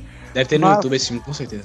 Acho que ele já, já é domínio público, já, se não me engano. Mas um que eu vi, porque saiu uma sequência dele anos depois, é o incrível Cinco Vezes Favela, feito pela Uni, né? A União Nacional Estudantil. Que se você não conhece, você faltou algumas aulas de história, eu recomendo que você volte. É incrível ali. Com... Com a mão forte do Kaká Diegues, que ele tinha feito um curta do Rio 40 Graus, que era o Escola de Samba Alegria de Viver, e ele faz ali os Cinco Vezes Favela. E em 2010, o próprio Kaká Diegues, ele tinha feito o Cinco Vezes Favela em 61 e ele volta pra fazer a sequência em 2010. Caraca! E ele Nossa! faz o Cinco Vezes Favela agora por nós mesmos, onde ele só realmente supervisiona ali e ele bota o pessoal do morro pra dirigir, pra atuar, pra preparar elenco, pra fazer tudo sozinho. É absurdo de foda você ver o de 61 e pular pra sequência de 2010, cara. É uma experiência nossa, só nossa. Ninguém tira, ninguém. O boi no lambe, como dizem no Nordeste. Pô, cara, que incrível isso. Caramba, eu não, eu não, não cheguei a ver esse filme, eu claro que conhecia, porque pesquisando sobre cinema novo, eu, eu, né, você tem as listas normalmente quando você pesquisa e tal. Não cheguei a ver ainda, mas, pô, vou botar na lista, cara. Filme foda, merece, merece ser visto. Muito foda. E, e já que falou do, do Kaká, né? Também amo demais o cinema dele. Eu indico lá no canal do YouTube dois filmes que eu amo muito dele, que é o Ganga Zumba e o Quilombo, que é um, um sequência do outro também, mas tem tipo 20 anos de diferença, tanto que um, um é preto e branco, outro é colorido. Mas o Quilombo, cara, com, com a Zezé Mota, é um dos meus filmes preferidos brasileiros de sempre, assim. E o, o Kaká Diegues, ele fez o trio de ouro ali, né? Com o Nelson Pereira e o Glauber Rocha, que inclusive o Nelson Pereira foi o primeiro cineasta a integrar a Academia Brasileira de Letras, e ele, quando ele morreu, né, ele disse, eu só aceito entrar na Academia Brasileira de Letras se quando eu morrer, quem ass- assumir foi o Kaká Diegues. E foi o que aconteceu. Ele morreu e o Kaká Diegues assumiu. Caramba. O Nelson Pereira, cara, é um cara que foi muito esquecido, assim, do, do cinema nacional. Mas, por exemplo, o Barra Vento, que é um, um para muitas pessoas o filme, o melhor filme do Cláudio Rocha, foi editado por ele. Saca? E o pessoal esquece dele. O, o prêmio em Cannes foi pro, pro Nelson Pereira, apesar de ser um filme do Glauber. O, o Nelson Pereira ele fez o Como Era Gostoso Meu Francês, que é um clássico. Ele fez a biografia do milionário José Rico. Muito bom. é o, o Muito bom. Estrada da Vida. Então, assim, é um cara que vale a pena procurar também aí do cinema novo. Caramba, que legal. Putz, isso, é- é um cinema verdadeiro, assim, brasileiro. Eu tô com o Glauber Rocha nessa, fosse. Não, eu tô zoando, não é pra tanto, não. Mas, pô, era, era, era isso, sabe? É, essa, é pegar nossa É, um linguagem, expoente. nosso povo, nossa cultura, né? É, um expoente. E, e é um cinema crítico, isso aí falta. Sim, falta. com certeza, com certeza. Falta, falta muito. Inclusive, assim, acho que até eu vi a galera hoje falando que ah, o cinema hoje é, é só. é, Acho que é- até vale pra discussão. Que ah, o cinema hoje é só criminalidade. E, e, e- e eles têm outro gênero lá que me fugiu o nome agora. Mas assim, querendo ou não. É, comédia. Mas querendo ou não, criminalidade é uma parada que, gente, Brasil é isso, gente. Brasil é, é criminalidade em alta, você não, não tem como você esconder isso, sabe? Não, tem como esse, você é, fingir o, que não o tem. O banditismo sempre vende muito. Vende muito. É, então, um do eu- blockbuster estadunidense é 11 Homens e um Segredo. Que que é- qual é o segredo desses caras? Que é roubar de- o tempo todo. É. Eu diria então- até que tem até pouco filme de, de, de crime, tem, tem muitas mais possibilidades que podiam fazer e não fazem, né? Eu já eu tô com É, Pe- pois é. Peixes falou uma parada que eu sempre pensei, eu sempre pensei desde criança. Falei, caramba, o, o- o nosso cangaço é um velho oeste, mano. Sim. Porra, tá É. aí, é só fazer, cara. É só fazer, É, tá ligado? isso- Pega um- sabe? E, e brinca muito, brinca, pega, pega uma linguagem diferente, pô, faz um negócio diferenciado, conta Essa- histórias, sabe? essa é uma Eu tava bandeira escrevendo o roteiro. Quem sabe sendo vendo o futuro. É, uma- é uma, é uma bandeira muito levantada pelos nossos amigos aí do, do cinema com rapadura e que tem que ser levada adiante. Não tem jeito, eu vou ter que escrever um roteiro então. Eu tô escrevendo, eu tô escrevendo. né? Mas-. Não O- tem eu jeito, já que não vou fazer, isso. eu vou ter que fazer então. Eu quero escrever essa passagem aí da minha bisavó, porque eu já fiz minha avó me contar essas histórias 300 vezes. Não tem jeito não, a gente ter que fazer, gente. Já que ninguém faz, assim É. nós mesmos. Tem a- aquele quadrinho que foi até publicado pelo Pipoca Nanquim, como é que é? Que é Velho Oeste também, mas é cangaço. É, eu tô ligado qual é. Me... Pois é, John, vamos criar um novo cinema novo. Vamos, um novo, no- como é que é? Ao New, ao diferente cinema novo. Só, Cinema, né? só, só pra deixar. É, é em- se, putaço. se colocar o nome em inglês, eu te esfaqueio. Não, mas essa é por eu vou botar o nome em inglês. Tem que botar em tupi. O Glauber Rocha É. ficar putaço, ele, ele sai da cova. Ornotupi. Eu quero que Glauber Rocha. É a trilogia Gatilho, do Carlos Stefan e do Pedro Mauro. Caraca, o nome foda. Trilogia gatilho. Vale muito a pena. São, obviamente são três quadrinhos, né? Mas o Pipoca aqui botou os três no encadernado só. Mas vamos voltar pro cinema novo, meus queridos. Porque eles dividiram em três fases o cinema novo, né? A primeira fase é a, a fase pré-ditadura, 1960 a 64, que, enfim, é a fase com mais filmes, mas eu- a gente tem que pontuar dois filmes aqui. Ela é marcada, eu acho forte essa palavra, mas ela é marcada pelos temas das doenças sociais. Forte, né? Gosto. Foda. Teve ali em 62 o que a gente comentou aqui, o Pagador de Promessas, do Anselmo Duarte, que, novamente, cara, que orgulho foi em Salvador e visitar o set do Pagador de Promessas, foi um momento único, assim, da minha vida. Nem E eu, nem eu que, que moro na Bahia consegui uma coisa, um feito desse, tá? Fica- o cara é diferente. Fica lá no Pelourinho, cara, bem, bem legal. Assim, é mega escondido, porque ó, o pessoal vai no Pelourinho pra ver onde o Michael Jackson gravou o clipe Ah. e vai no set do Pagador Glauber Rocha se revira no. Eu acho que eu, eu fui em 2014 e tinha tipo um totem na- lá, tipo, retratando a cena do filme bem legal. Espero muito, Bahia, que ainda tenha. E esse filme ele não só foi indicado para Cannes, venceu prêmios em Cannes, como ele foi indicado ao Oscar de, de melhor filme estrangeiro. Mas eu quero contar aqui um caos, caos bom do, da primeira fase do cinema novo. Porque Um pouquinho pra gente.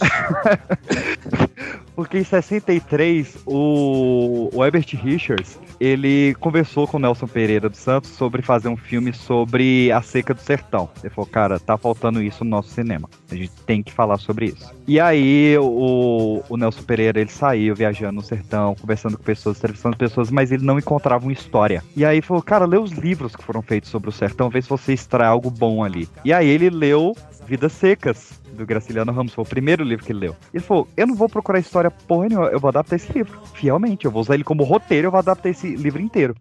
Será que nós vamos viver como antes? Talvez, quer dizer. Não era bom? Talvez sim, talvez não.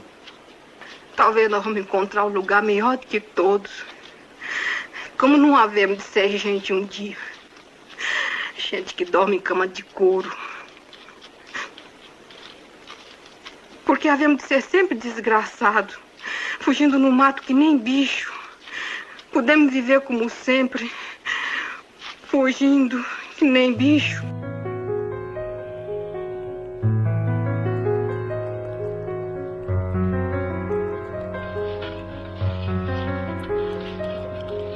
E aí, o filme foi um sucesso absurdo. Absurdo, absurdo, absurdo. Passou nos Estados Unidos, passou na Europa inteira. Quando esse filme chegou na França, numa amostra que era pré-Cannes, o problema do filme foi justamente o Cannes, que foi a baleia, a cadela.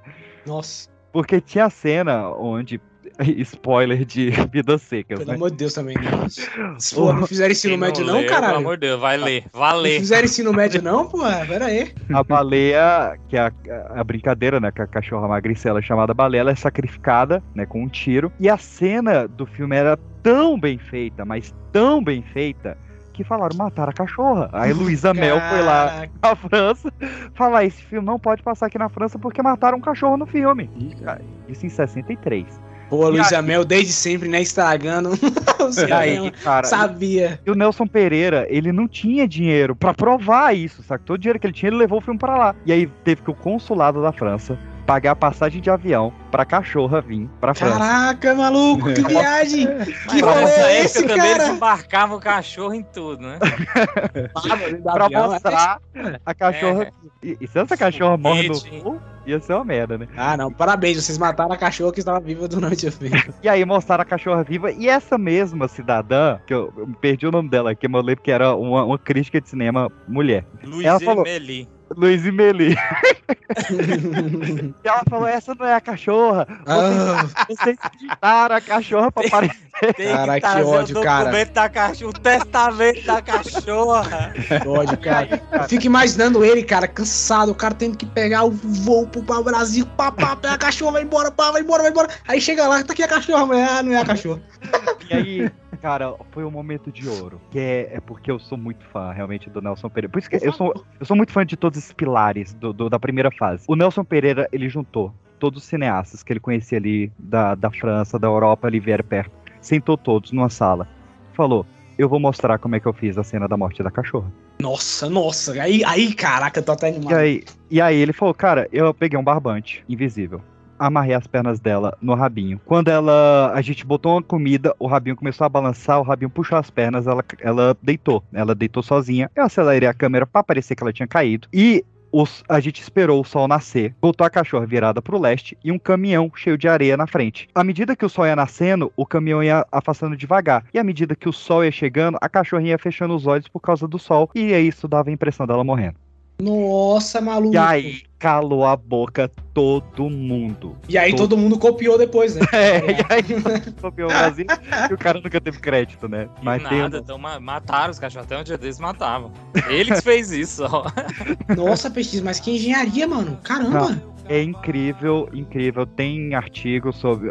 Infelizmente não foi filmada essa aula dele, mas tem artigos muito mais detalhados. Eu dei um mega resumo aqui. Mas Uhum. pesquisem a Morte da Baleia por Nelson Pereira dos Santos, que é incrível. Mas, cara, o cinema novo ele tava correndo. Mas, mas me desculpa, Peixe, desculpa que essa, essa história realmente me interessou. Ele, ele, ele conseguiu concorrer no final das contas em Cannes? Não, o festival passou e ele não conseguiu concorrer. Putz, que ódio, cara. Ai, eu, eu, não, eu não falava o segredo, não. Falar que se for vocês também. Quero que se for, todos. Todos vocês se. É, é, alguns que eles chamam que é o Oscar que o Brasil perdeu, né? Porque o Pois Vidas é. Secas era incrível. Enquanto corria o Cinema Novo, o Cinema Novo era o único cinema do Brasil? Óbvio que não. E, e, o Cinema Novo é, é o Brasil, cara. Eu, como não adorar, né? O Brasil é tão crítico que o cinema novo, que era de crítica, tinha crítica. E aí surgiu o cinema marginal, paralelo ao cinema novo. Em 1963, tinha um rapaz da minha idade, de 27 anos, que ele acordou de um pesadelo, onde estavam levando ele pra dentro de uma cova, e ele falou, cara, eu tenho que gravar isso.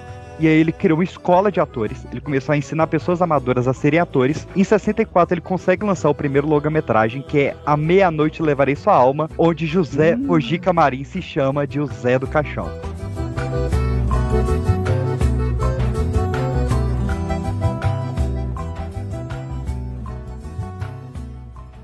O que é a vida? É o princípio da morte. O que é a morte? É o fim da vida. O que é a existência? É a continuidade do sangue. O que é o sangue? É a razão da existência.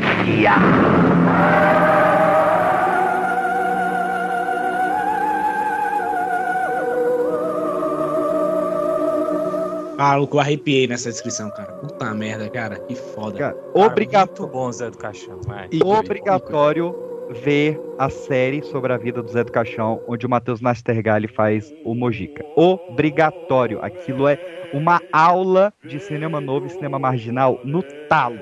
É, não, com certeza.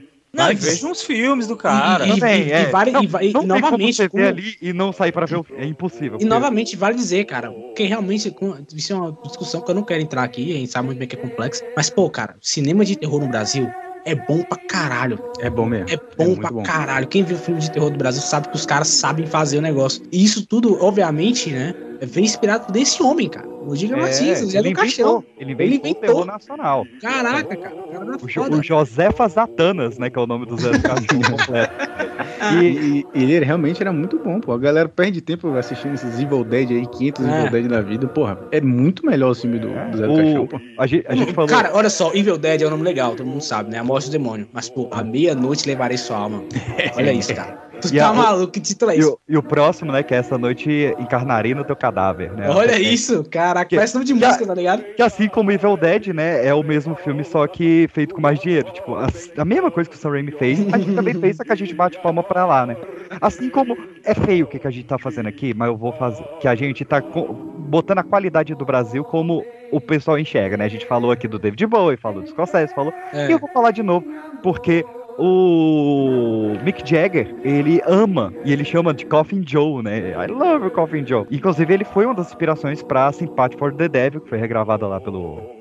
Caralho, eu não sabia disso, cara. Isso, ele só. ele- o Misé- o- é um corno, né? Ele só admitiu isso depois que o Mojica morreu. Tipo, no dia que o Mojica morreu, ele fez um texto onde ele admitia isso. Caralho, caraca, precisa não saber, vou ouvir sempre a dele agora. Caraca! Puta merda, eu não sabia disso, que explosão de cabeça! Esse podcast tá foda, velho. Caraca! Mas eu acho importante isso, PX. Porque pra galera parar com essa, essa síndrome também de vira-lata, né? De achar que lá fora o pessoal acha que a gente. Sabe, porque só o brasileiro mesmo que tem essa. O essa nacional. é, os... só, só brasileiro mesmo que tem essa ojeriza pelo cinema nacional mesmo. Porque todo mundo lá fora é claramente inspirado no cinema nacional. Gente, obviamente, eu tô dizendo que o cinema nacional é lindo, maravilhoso. A gente tem, eu tenho críticas, eu vou fazer elas mais tarde. Mas assim, é, é, não é pra negar que nós somos, somos referência pra muita gente, cara. Isso é inevitável, sabe? Oi, com tanto dinheiro girando no mundo, quem tem pede muito, quem não tem pede mais. Ambição, a terra e toda a riqueza do Vamos falar da dona Arlete? Vamos. Arlete Pinheiro Esteves da Silva, ela tava fazendo um. Olha que maravilhoso, um curso de madureza. Que depois veio a ser chamado de ensino médio, mas na época era curso de madureza. Ela começou a trabalhar no locutor, com a rádio como locutora, virou atriz de radionovela. Só que essa rádio era do lado da UFRJ. E ela começou a andar com o pessoal do grupinho de teatro, que tinha umas coisinhas que ela gostava ali. E aí ela se destacou ao ponto de ser a primeira atriz contratada da TV Tupi, em 1951. Ela foi a protagonista da primeira novela da Record, que foi A Muralha. Fez 80 peças enquanto era a atriz de radionovela. Mas eu quero falar aqui, meus queridos, do segundo Dream Team da noite, que é dirigido pelo Leon Zirman, né, um dos grandes aí do, do, do novo cinema, um marxista roxo, um roteiro de uma das minhas pessoas favoritas do mundo, que é o Eduardo Coutinho, que já já vou falar mais dele, inspirado na obra do Nelson Rodrigues, estrelado pela Arlete Pinheiro Esteves da Silva, que neste filme falou, eu quero ser chamada de Fernanda Montenegro. O que ele me fez, eu não perdoo nunca. Alguma maldade? Pior que maldade. Diz. Começou na primeira noite. Ele se levantou, saiu do quarto, pra fazer sabe o quê? Lavar as mãos. Mas isso. Você acha pouco? Lavava as mãos como se tivesse nojo de mim. Durante toda a lua de mel foi a mesma coisa. Virava-se pra mim e me chamava de fria. Fria. Coitado. Sofria. Sou. Você é um espetáculo.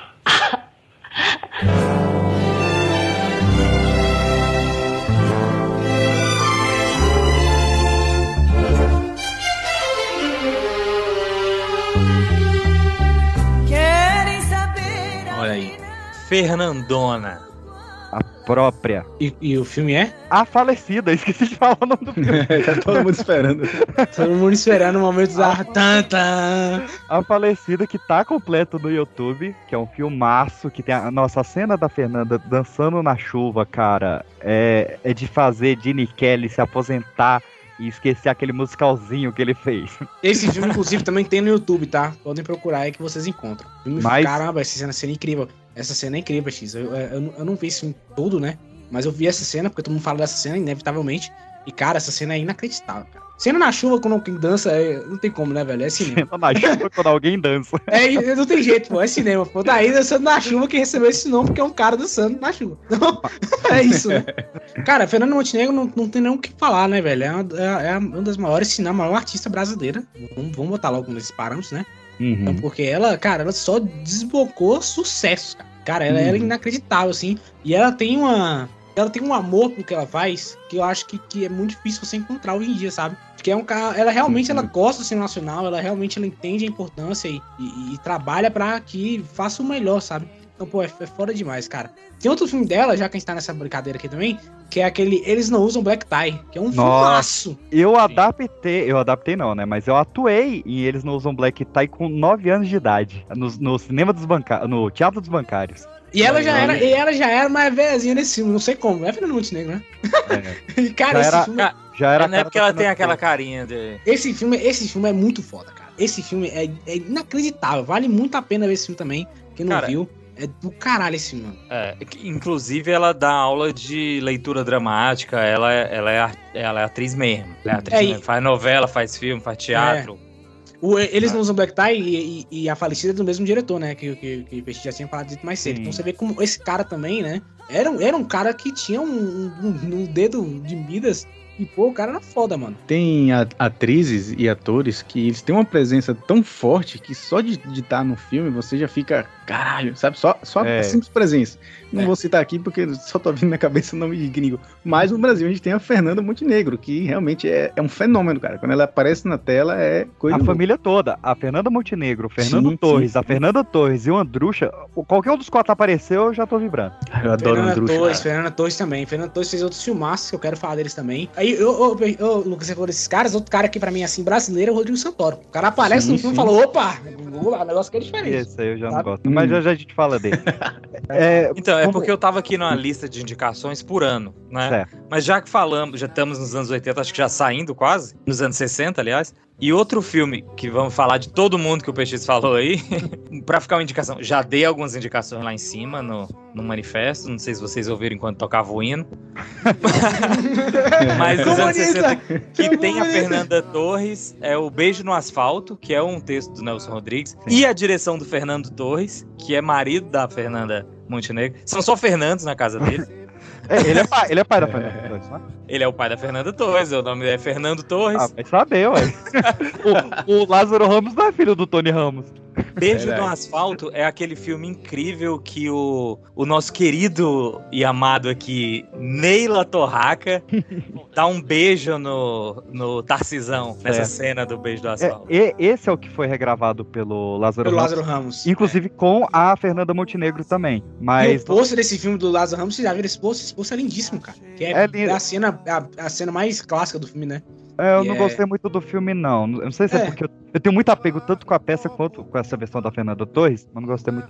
É, porque é um, um filme com que tem a Fernanda Torres, o Tarcísio Meira, Neila Torraca. Não, pô, filme é Porra, gigantesco. Tem Tá jeito de ser maluco. melhor que. Não é possível. E texto do Nelson Rodrigues, né? Vivo na Ah. época ainda. É, é, cara, isso é, é realmente, velho. Brasil, quando, quando os caras falam, vamos juntar todo mundo fazer um filme foda, não tem como, velho. Sai, Não. só sai pedrada, cara. Já, já que você puxou aí o, Leon, o Leon Hirsman, eu não sei como é que fala o nome desse vagabundo. É. Que fez o falecido, fez o Eles Não Usam Black Tie. Tem um filme dele muito esquecidozinho assim, porque ele foi um filme abafado pelo cinema novo, que é o Garota de Ipanema. Que ele era um filme muito coxinha na época. Ele ainda é um filme muito coxinha. A música Garoto de Ipanema, vamos, vamos, eu adoro essa música, mas vamos ser sinceros também, é coxinha pra caralho, né? É, Meu ela. Deus. Foi uma música feita pra Elo Pinheiro, e, a- e, a, e a Elo Pinheiro, que ela era garota de Ipanema, ela perdeu o teste pro filme. Caraca, maluco!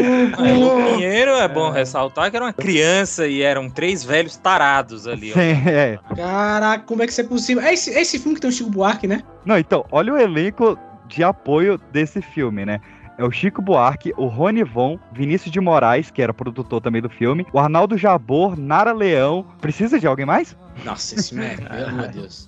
Caraca, mas esse filme, eu acho que esse eu não vou achar essa ideia ruim, não, Peixe. Pô, a música faz muito sucesso, conhecido internacionalmente, vamos fazer um filme também, porra. né? Por que não? Vou até pegar aqui quantos anos a Elo Pinheiro tinha quando saiu a música. Assim, ela tinha 21. Cara, que Elô Pinheiro, inclusive. Quando saiu a o tema não música, é esse, mas filme. é.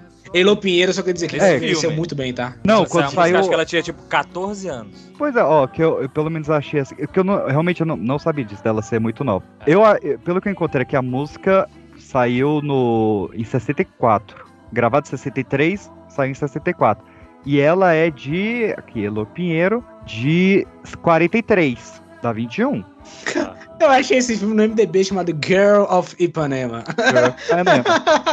Porque Muito no, bom. mas é porque Que uma ele foi coisa, uma ele foi coisa boicotado no Brasil.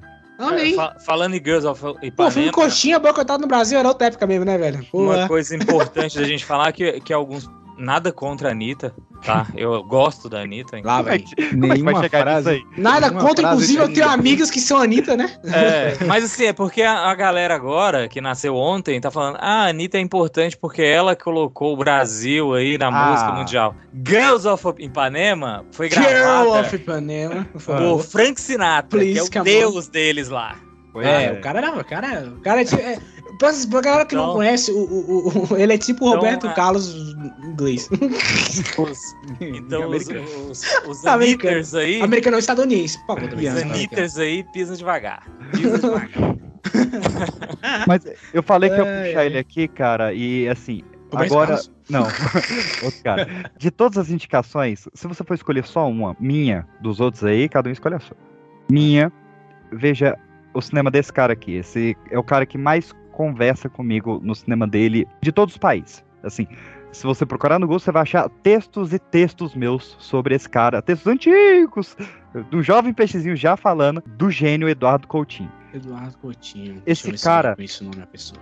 Ele. De todos os tempos. De, cara, de, que mais me com- comunicou comigo, com certeza, Eduardo Coutinho. Esse cara, em 56, ele tinha entrado num concurso de conhecimento sobre Charlie Chaplin. Olha que maravilhoso. E aí ele ganhou o concurso. E o, o prêmio era tanto, eu não consegui achar de quanto é que era o prêmio, mas conseguiu pagar um mês de aula de cinema em Paris, mais a estadia. Ou seja, você saber sobre Charlie Chaplin valia muito em 56. E aí ele ficou quatro anos em Paris estudando cinema. Quando ele voltou em 1960, ele entrou pra Uni e ele fez amizade com todo mundo ali de cinema novo, com os marxistas tudo ali, que ele era também Todo mundo esquerdalha. comunistinha, todo mundo comunistinha, gente. Ganhotíssimo ele ali. E aí, quando é em 62, morre o João Pedro Teixeira, né? Não conhece, volta lá pra estudar.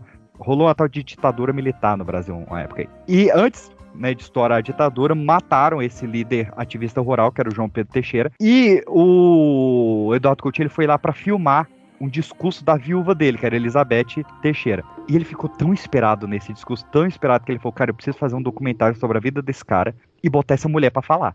Porque ela fazendo esse discurso m- meia dúzia de, de ruralista aqui não vai dar em nada. Precisa passar no cinema o discurso dessa mulher. Beleza, juntou tudo ali, passou dois anos juntando dinheiro, começou a filmar. Na acho que segunda ou terceira semana de filmagem, pá, golpe militar, baixo exército direto. Uma das primeiras ações do regime militar foi parar a gravação desse filme. Ah, eu soube dessa história. Essa história é pesadíssima. E aí, é, esse filme para, era um filme ficcional, mas que ia ter o discurso da, da Elizabeth ali. E aí, ele só vai retomar esse filme 19 anos depois. Que aí ele percebe, com tudo que ele passou nesses 19 anos de ditadura, que esse filme nasceu para ser um documentário e principalmente que ele nasceu para fazer documentário. Então, esse cara, ele foi lá, ele escreveu esse Falecida que a gente falou, ele escreveu Garota de Ipanema, ele escreveu o Dona Flor e seus dois maridos, do Barretão, foi ele que escreveu. E em 1975 ele assume a direção do Globo Repórter, velho, que era Caraca, o caraca. segundo programa mais importante da Globo, só perdi pro Fantástico. E aí ele começa ali fazer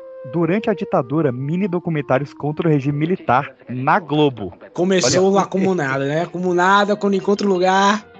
E, e aí, e aí os militares mandavam ele Usando o sistema contra o sistema, tá? Por É, favor. um gênio, assim. E os, os militares mandavam ele pros maiores confins, né? Ah, fala pra esse cara aí fazer uma matéria lá no interior do interior do interior do sertão. E pra ele era ótimo. Porque toda vez que a Globo mandava ele pra lá, ele conseguia entrevistar as pessoas pro documentário dele, usando o dinheiro da Caraca, cara. Ele tava Usou usando- o sistema contra o sistema. Ele tava usando o dinheiro dos militares pra fazer o documentário contra os militares. E aí, ele, em 84, ainda, no governo Figueiredo, ele lança o filme, O Cabra Marcado pra Morrer. E aí, estoura, né?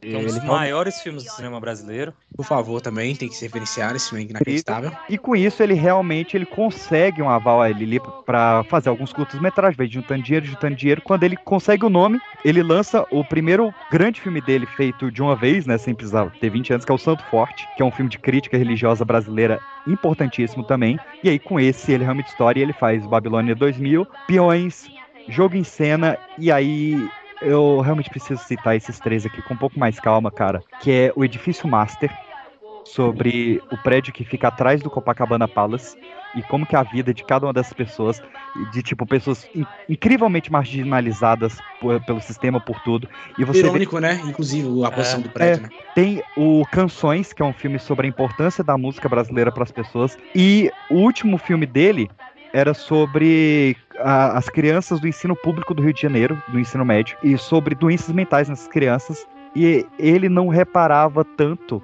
na doença do filho dele. O filho dele tinha esquizofrenia, e enquanto ele estava editando esse filme, o filho dele teve um surto de esquizofrenia, levantou e matou o próprio pai, o Eduardo Coutinho. Caramba. E aí o filme foi lançado até hoje. Não se sabe se essa, esse, esse nome já era escolha do Coutinho ou se foi escolhido porque era o último filme dele, mas o filme hoje é conhecido como Últimas Conversas. E é incrível, incrível, incrível, incrível. Mas vamos avançando, que ainda tem muito cinema nacional pela frente. Esse programa vai dar muita parte.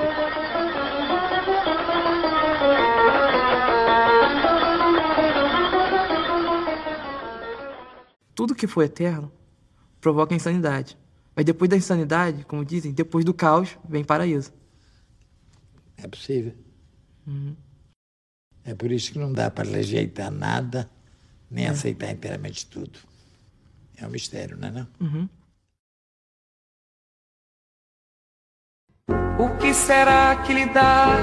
O que será, meu nego? Será que lhe dá? Que não me dá sossego? Segunda fase do cinema novo, é, agora focado em angústia e perplexidade. Eu, go- eu gosto das definições que eles dão pro cinema novo aí. Que é, teve realmente é, é, essa crítica ao Garota de Ipanema e a esse estado mais coxinha. Foi uma fase que durou muito pouco, acho que só durou dois anos. Não teve, assim, grandes expoentes como a primeira fase. E aí pula pra terceira, que é a fase liderada ali pelo Hans Prop e pela Susan Tarr, que mistura temas sociais e políticos com pano de fundo de personagens, imagens e contextos que não são diferentes das riquezas e floridez da selva brasileira. Caralho, os caras davam muita volta também, né? Uma Puta merda. O cara também dava muita volta. Deus me livre, gente. Pelo amor de Deus. Essa é a fase mais maluca, tanto é que é a fase que encerrou o cinema novo. Porque eles queriam pegar o conceito da, da Semana de Arte Moderna ali da Vaporu, né, da, da, da Cecília do Amaral, de canibalismo. Tarsila do Amaral. Tarsila do Amaral, perdão. Tá com outra Cecília na cabeça aqui. Sua ex, pode falar. Amaral. Eu tava com a Cecília meio eles na cabeça. E eles queriam trazer o canibalismo cultural e físico. Tipo, de comer carne mesmo. Foi o nome que se deu que.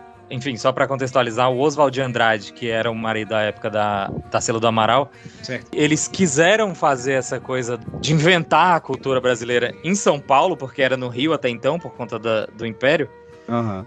E, e essa coisa da antropofagia, que era o tema da, cine, da Antropofagia, tava tentando lembrar essa palavra. e que era o tema por conta de um livro que eles leram que é do Hans Staden. Pois é, esse livro do, do Hans Staden, ele- olha como é que dá a volta, né? 50 anos depois, em 71, eles fazem, o Nelson Pereira de novo, ele faz o Como, é- como Era Gostoso o Meu Francês. Cara, o, o nome é maravilhoso, né?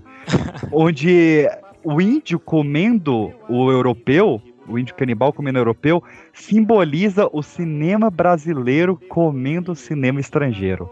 Olha aí. É porque é, agora, na releitura, é uma antropofagia cultural. Sim. Porque se você for. Se você pegar a cultura. Isso tem do, no- uma passagem do, do Ariano Suassuna. O Ariano Suassuna, que, que fundou um movimento só de cultura brasileira. Uhum. Né? Armorial. O, movimento armorial. E ele diz que o seguinte: que não tem problema nenhum você gostar de outras culturas e se apropriar delas. Mas para enriquecer a sua cultura, desde que você não vá ser vassalo dessa outra cultura, desde que você não vá deixar de lado a sua identidade para assumir a identidade de outro povo. E era exatamente isso que queria, que queria falar isso, né? Antropofagia cultural é de você pode comer outras culturas, mas sempre fortalecendo a tua própria, e o que estamos falando aqui de cultura brasileira. E esse, essa terceira fase ela foi extremamente ligada a- ao movimento Tropicalia, né? Tanto é que ela é chamada de fase canibal tropicalista. E ela é coroada pela música, inclusive, do Caetano com o Gil, do, do Tropicalia 2, que se chama Cinema Novo, né? Nada mais sugestivo do que isso. Pois é. E com a morte ali do, do cinema novo, né? Porque não vingou esse terceiro movimento, o Kaká Jags, ele, ele dá o, o óbito aqui que eu separei pra gente ver, que é só se pode falar sobre cinema novo em termos nostálgicos ou figurativos. Porque o cinema novo como grupo não existe mais. Sobretudo por ter sido diluído no cinema brasileiro. O cara é sempre revoltadíssimo, Kaká. É, o pessoal era radical mesmo. E aí, pra suprir a falta do, do cinema novo, o governo brasileiro cria a Embra Filmes, a empresa brasileira de filmes. Criativíssimo, mano. Que começa a ignorar completamente a ideologia do, do cinema novo, mas Pra variar, né? ainda era o que tinha, né? E nisso a gente levanta o cinema marginal, que eles chamavam de Udi Grude, que era a versão brasileira de Underground. Era o Udi Meu. Deus. E aí, vem a Boca do Lixo em São Paulo, vem a Bel Air Filmes no Rio. E o grande expoente disso é em 68, o Bandido da Luz Vermelha, do, do Rogério Sganzella, que teve uma sequência recente também com o Ney- o, o Ney Mato Grosso, eu ia falar Ney Latorraca, mas é o Ney Mato Grosso. E desse cinema Boca de Lixo ali, é que surge o que eu sei que o Anderson tem algo bem cru pra falar, que é a porno chanchada. Falou comigo? Não, Gracinha. Falei com a puta que te pariu. Ainda bem. Até um outro dia. Se tu cagar no ônibus, tu, tu, tu tá morto. Feia pra caralho. Mas uma espadinha é uma espadinha.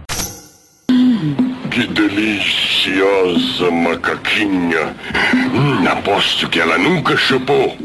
Nem levou um cacete de macaco entre as pernas. Hum, tão tenrinha. Que rabo. Yabadabadabadabadu. Eram seus conhecidos? Meus maridos. Porra! Tudo isso? E daí? Sou mulher até debaixo d'água. Rola pra mim tem que ser por metro. Ei, tô precisando falar com você. Será que você tem um tempinho pra me dar? Tá mandando aí.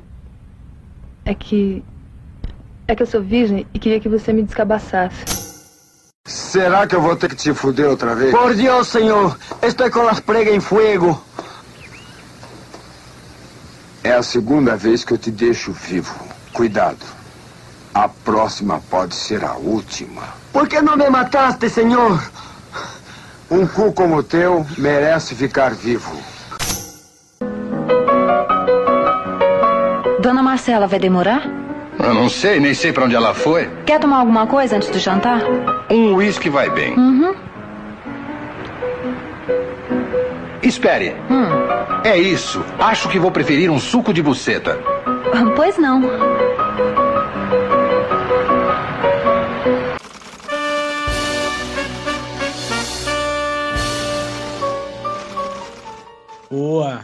Agora sim, finalmente. Deixa eu até me arrumar aqui direitinho. Ah, agora estamos falando de cinema.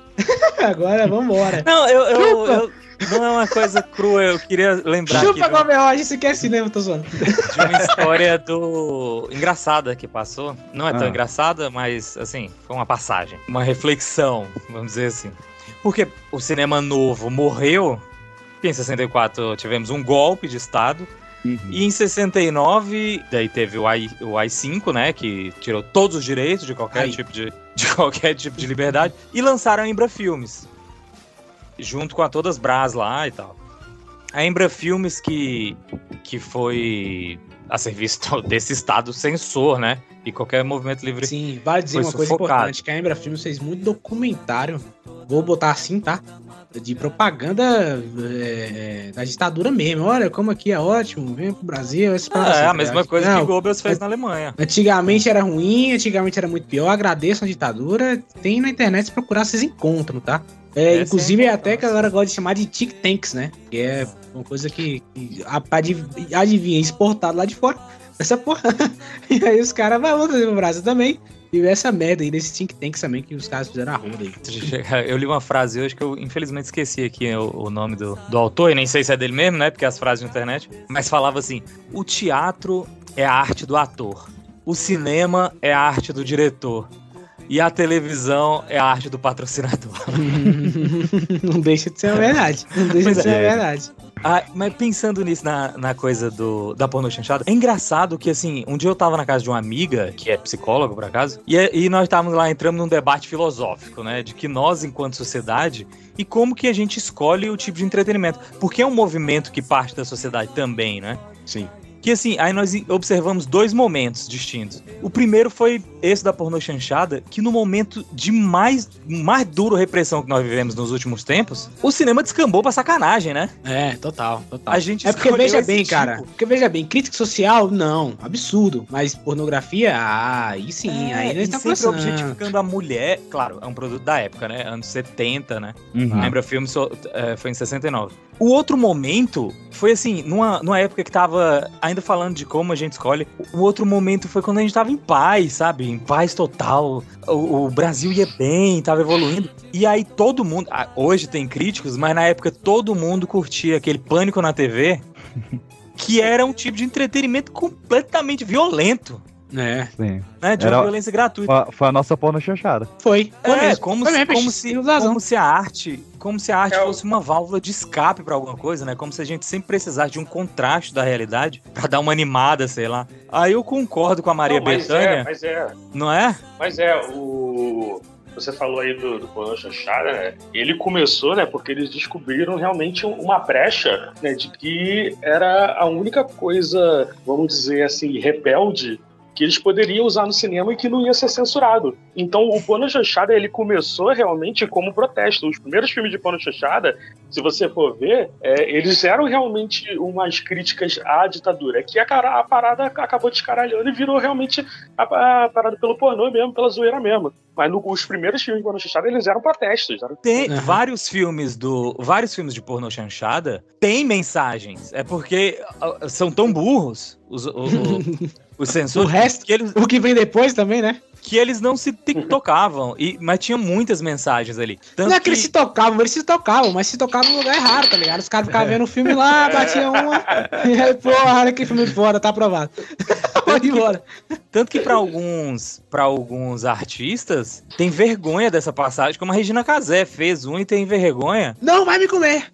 Mas o, É, o o, o Antônio comer. Fagundes Não e o me comer. Que, né, o Antônio Fagundes e o Pereio têm orgulho de ter participado dessa fase. Ah, Foi uma fase bom. realmente de enfrentamento, claro que naquele. Mas eu preciso, co- como observação da sociedade, né? Mas realmente os nomes, eu, eu preciso confessar aqui que eu fiquei horrorizado um dia que eu liguei no Canal Brasil. Cheguei em Esse casa, era o canal, ligado- ele passa Mazarop também, Canal Brasil passa. Pode ir lá que tem Mazarop lá. Tava passando um filme que chamava O Rebuceteio.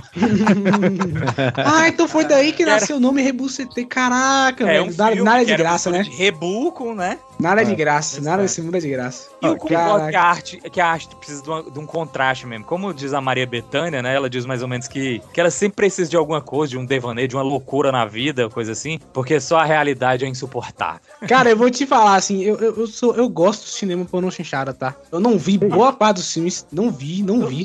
Mas eu vi um, eu vi um. Eu sou fã, eu acho massa a ideia, a ideia acho legal a ideia, pô. Brasil é isso aí, pô. É, como Brasil isso observação aí. é legal. É legal. Tem um filme chamado Puro Prazer. e esse filme, esse é uma obra de arte, tá? Procura no YouTube que esse filme é uma obra de arte. E esse filme, ele tem uma cena, várias cenas, na verdade, específicas. E aí tem uma cena que eu que eu, eu virou meme assim de internet, o PX bem sabe disso, que é aquela cena que o, o, o- principal, o cara é um cachaceiro, né? É, e aí ele, ele, ele tá lá conversando Ah, com o tá. cara e tal. Sei e aí lá. ele fala, ó, pô, eu t- vou beber aqui, o cara bota um copo de uísque, aí o cara fala assim, Chibeira, gelo, rápido. Ah, não, Ivan, essa não, poxa. Pedindo gelo às quatro horas da tarde. Ué, o que, que tem? O que, que te preocupa? Bom, em primeiro lugar, você mesmo, que é uma bobagem na medida que você não se preocupa com isso, né? Peraí, o que é que há, ô careca? Vai. e depois eu me preocupo também com os estagiários e funcionários vendo aí essa transação de gelo pra cima e pra baixo, aquela pilha de garrafa vazia na área. Oh, você ainda se, se importa com a opinião dos outros. Oh, Tá, tá, tá, tá ok. Olha aqui. Você pode achar uma besteira, mas é grilo meu, você vai ter que respeitar. Afinal de contas, a gente ainda é sócio, né? Daqui a umas três ou quatro horas tem um jantar lá em casa. Aí, se você quiser, você enxuga tudo. Ô, Zezinho, cancela esse gelo aí.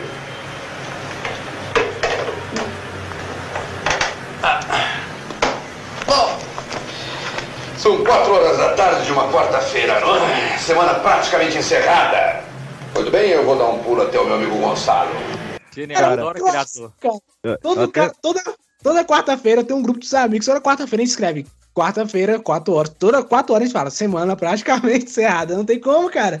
Tem uma mesmo- página que eu sigo que toda quarta-feira solta isso. Tem isso mesmo. Toda quarta-feira, semana encerrada. Muito bom. Eu, eu até pegar uma matéria aqui, ó. Vocês roubaram o nosso nome, né? O podcast de vocês também se chama Pipocast e é depois do nosso, então eu vou roubar a matéria de vocês. É, que são os melhores títulos da Pona Chanchada. Clássicos, né? Como Onanias, o Poderoso Machão, As Cangaceiras Eróticas, As Aventuras Amorosas de um Padeiro. Cada um dá o que tem. Olha que maravilhoso. Meu É, Deus do céu, véi, cara. Vocês falam de cena clássica, aí tem a cena clássica falando, não vai me comer. Vem cá. Hoje eu vou te mostrar eu vou te comer. Vamos ver. Vou te comer. Agora. Vem cá. Babaca. Babaca é você? Não vai me comer não, tá babacão. Sou babacão, mas sou bom de cama. Por isso eu vou te comer, gostoso. Boçal. Você é você. Deputado. Sou deputado, sim, daí. Seu nojento, comigo não. Tenho imunidades. Caguei pra suas imunidades, não vai me comer. Vem cá. É, isso é do, do Sete Gatinhos, né? Que, que inclusive é com, com o Fagundão. Mas tem um, um clássico desses que é o Histórias que Nossos Babás Não Contavam. Ah, esse é um clássico. Esse é um clássico. Clássico da Porna Chanchada. Mas que ele inspirou um documentário incrível sobre a influência da essa briga, né, da Porna Chanchada com o regime militar, que é o- a- as histórias a história que nosso cinema não contava. Que é, é um filme inteiro montado só com cenas de porno chanchada. Ele não tem narrador. Ele é narrado inteiro por cortes de porno chanchada. Tipo, eles vão pegando trecho de filme e vai formando um texto. Caramba. De uma hora e meia, saca? Esse filme ele tava na Netflix, agora ele, ele foi comprado exclusivo pro Globoplay. Mas vale muito ver aí. Porra, sério? Seus tétanos. Sério. Globoplay tá me sacaneando, tá na minha lista, eu não vi. Comecei a ver e terminei. e aí a Globoplay fez isso comigo? Ou É. foi a Netflix que fez isso comigo, né? Alguém fez isso com você. Alguém fez isso comigo. Mas como o Anderson falou lá no início, né? O Dona Flor e seus dois maridos estreia ali do incrível Bruno Barreto, cara que eu sou mega fã, que eu não sei então. como é que um, um cara com uma, uma filmografia quase tão perfeita faz o filme do Cro, mas tudo bem, a gente perdoa. É, Mas eu vou falar daqui a pouco. vou- Na época eu vou falar por quê. Vamos falar. Ele chega a 11 milhões de espectadores com Dona Flor. E a gente tem o Dama da Lotação, que foi considerado um pornô chanchada na época, mas Foi. que, enfim, estourou as. Outra grande atriz, eu ia falar, o- eu não consigo botar uma primeiro ou segundo lugar, né? Pra mim, Fernandona e Sônia Braga estão as duas em primeiro lugar, que é um clássico do, do Neuville de Almeida. Tem o Eu Te Amo, do, do Arnold Jabot, tem o Passageiro de Agonia, do Babenco. Então, assim, era uma, uma fase pós-cinema novo. Temos que separar muito do Babenco, tá? Vamos falar. Chica da Silva do Kaká e tal. E, cara, 14 filmes dos Trapalhões ultrapassaram 3 milhões de ingressos vendidos. É, filmes absurdo. dele. Nem, absurdo, negócio absurdo. Realmente cara. absurdo. Mas um, um filme que eu vou indicar aqui, que eu, eu sei, John, que, que você vai querer ver esse. Qual? É um filme do Adriano Stewart, que ele, Ah. tinha, ele tinha ganhado uma fama porque ele dirigiu O Fofão e a Nave Sem Rumo. que é o live action do Fofão.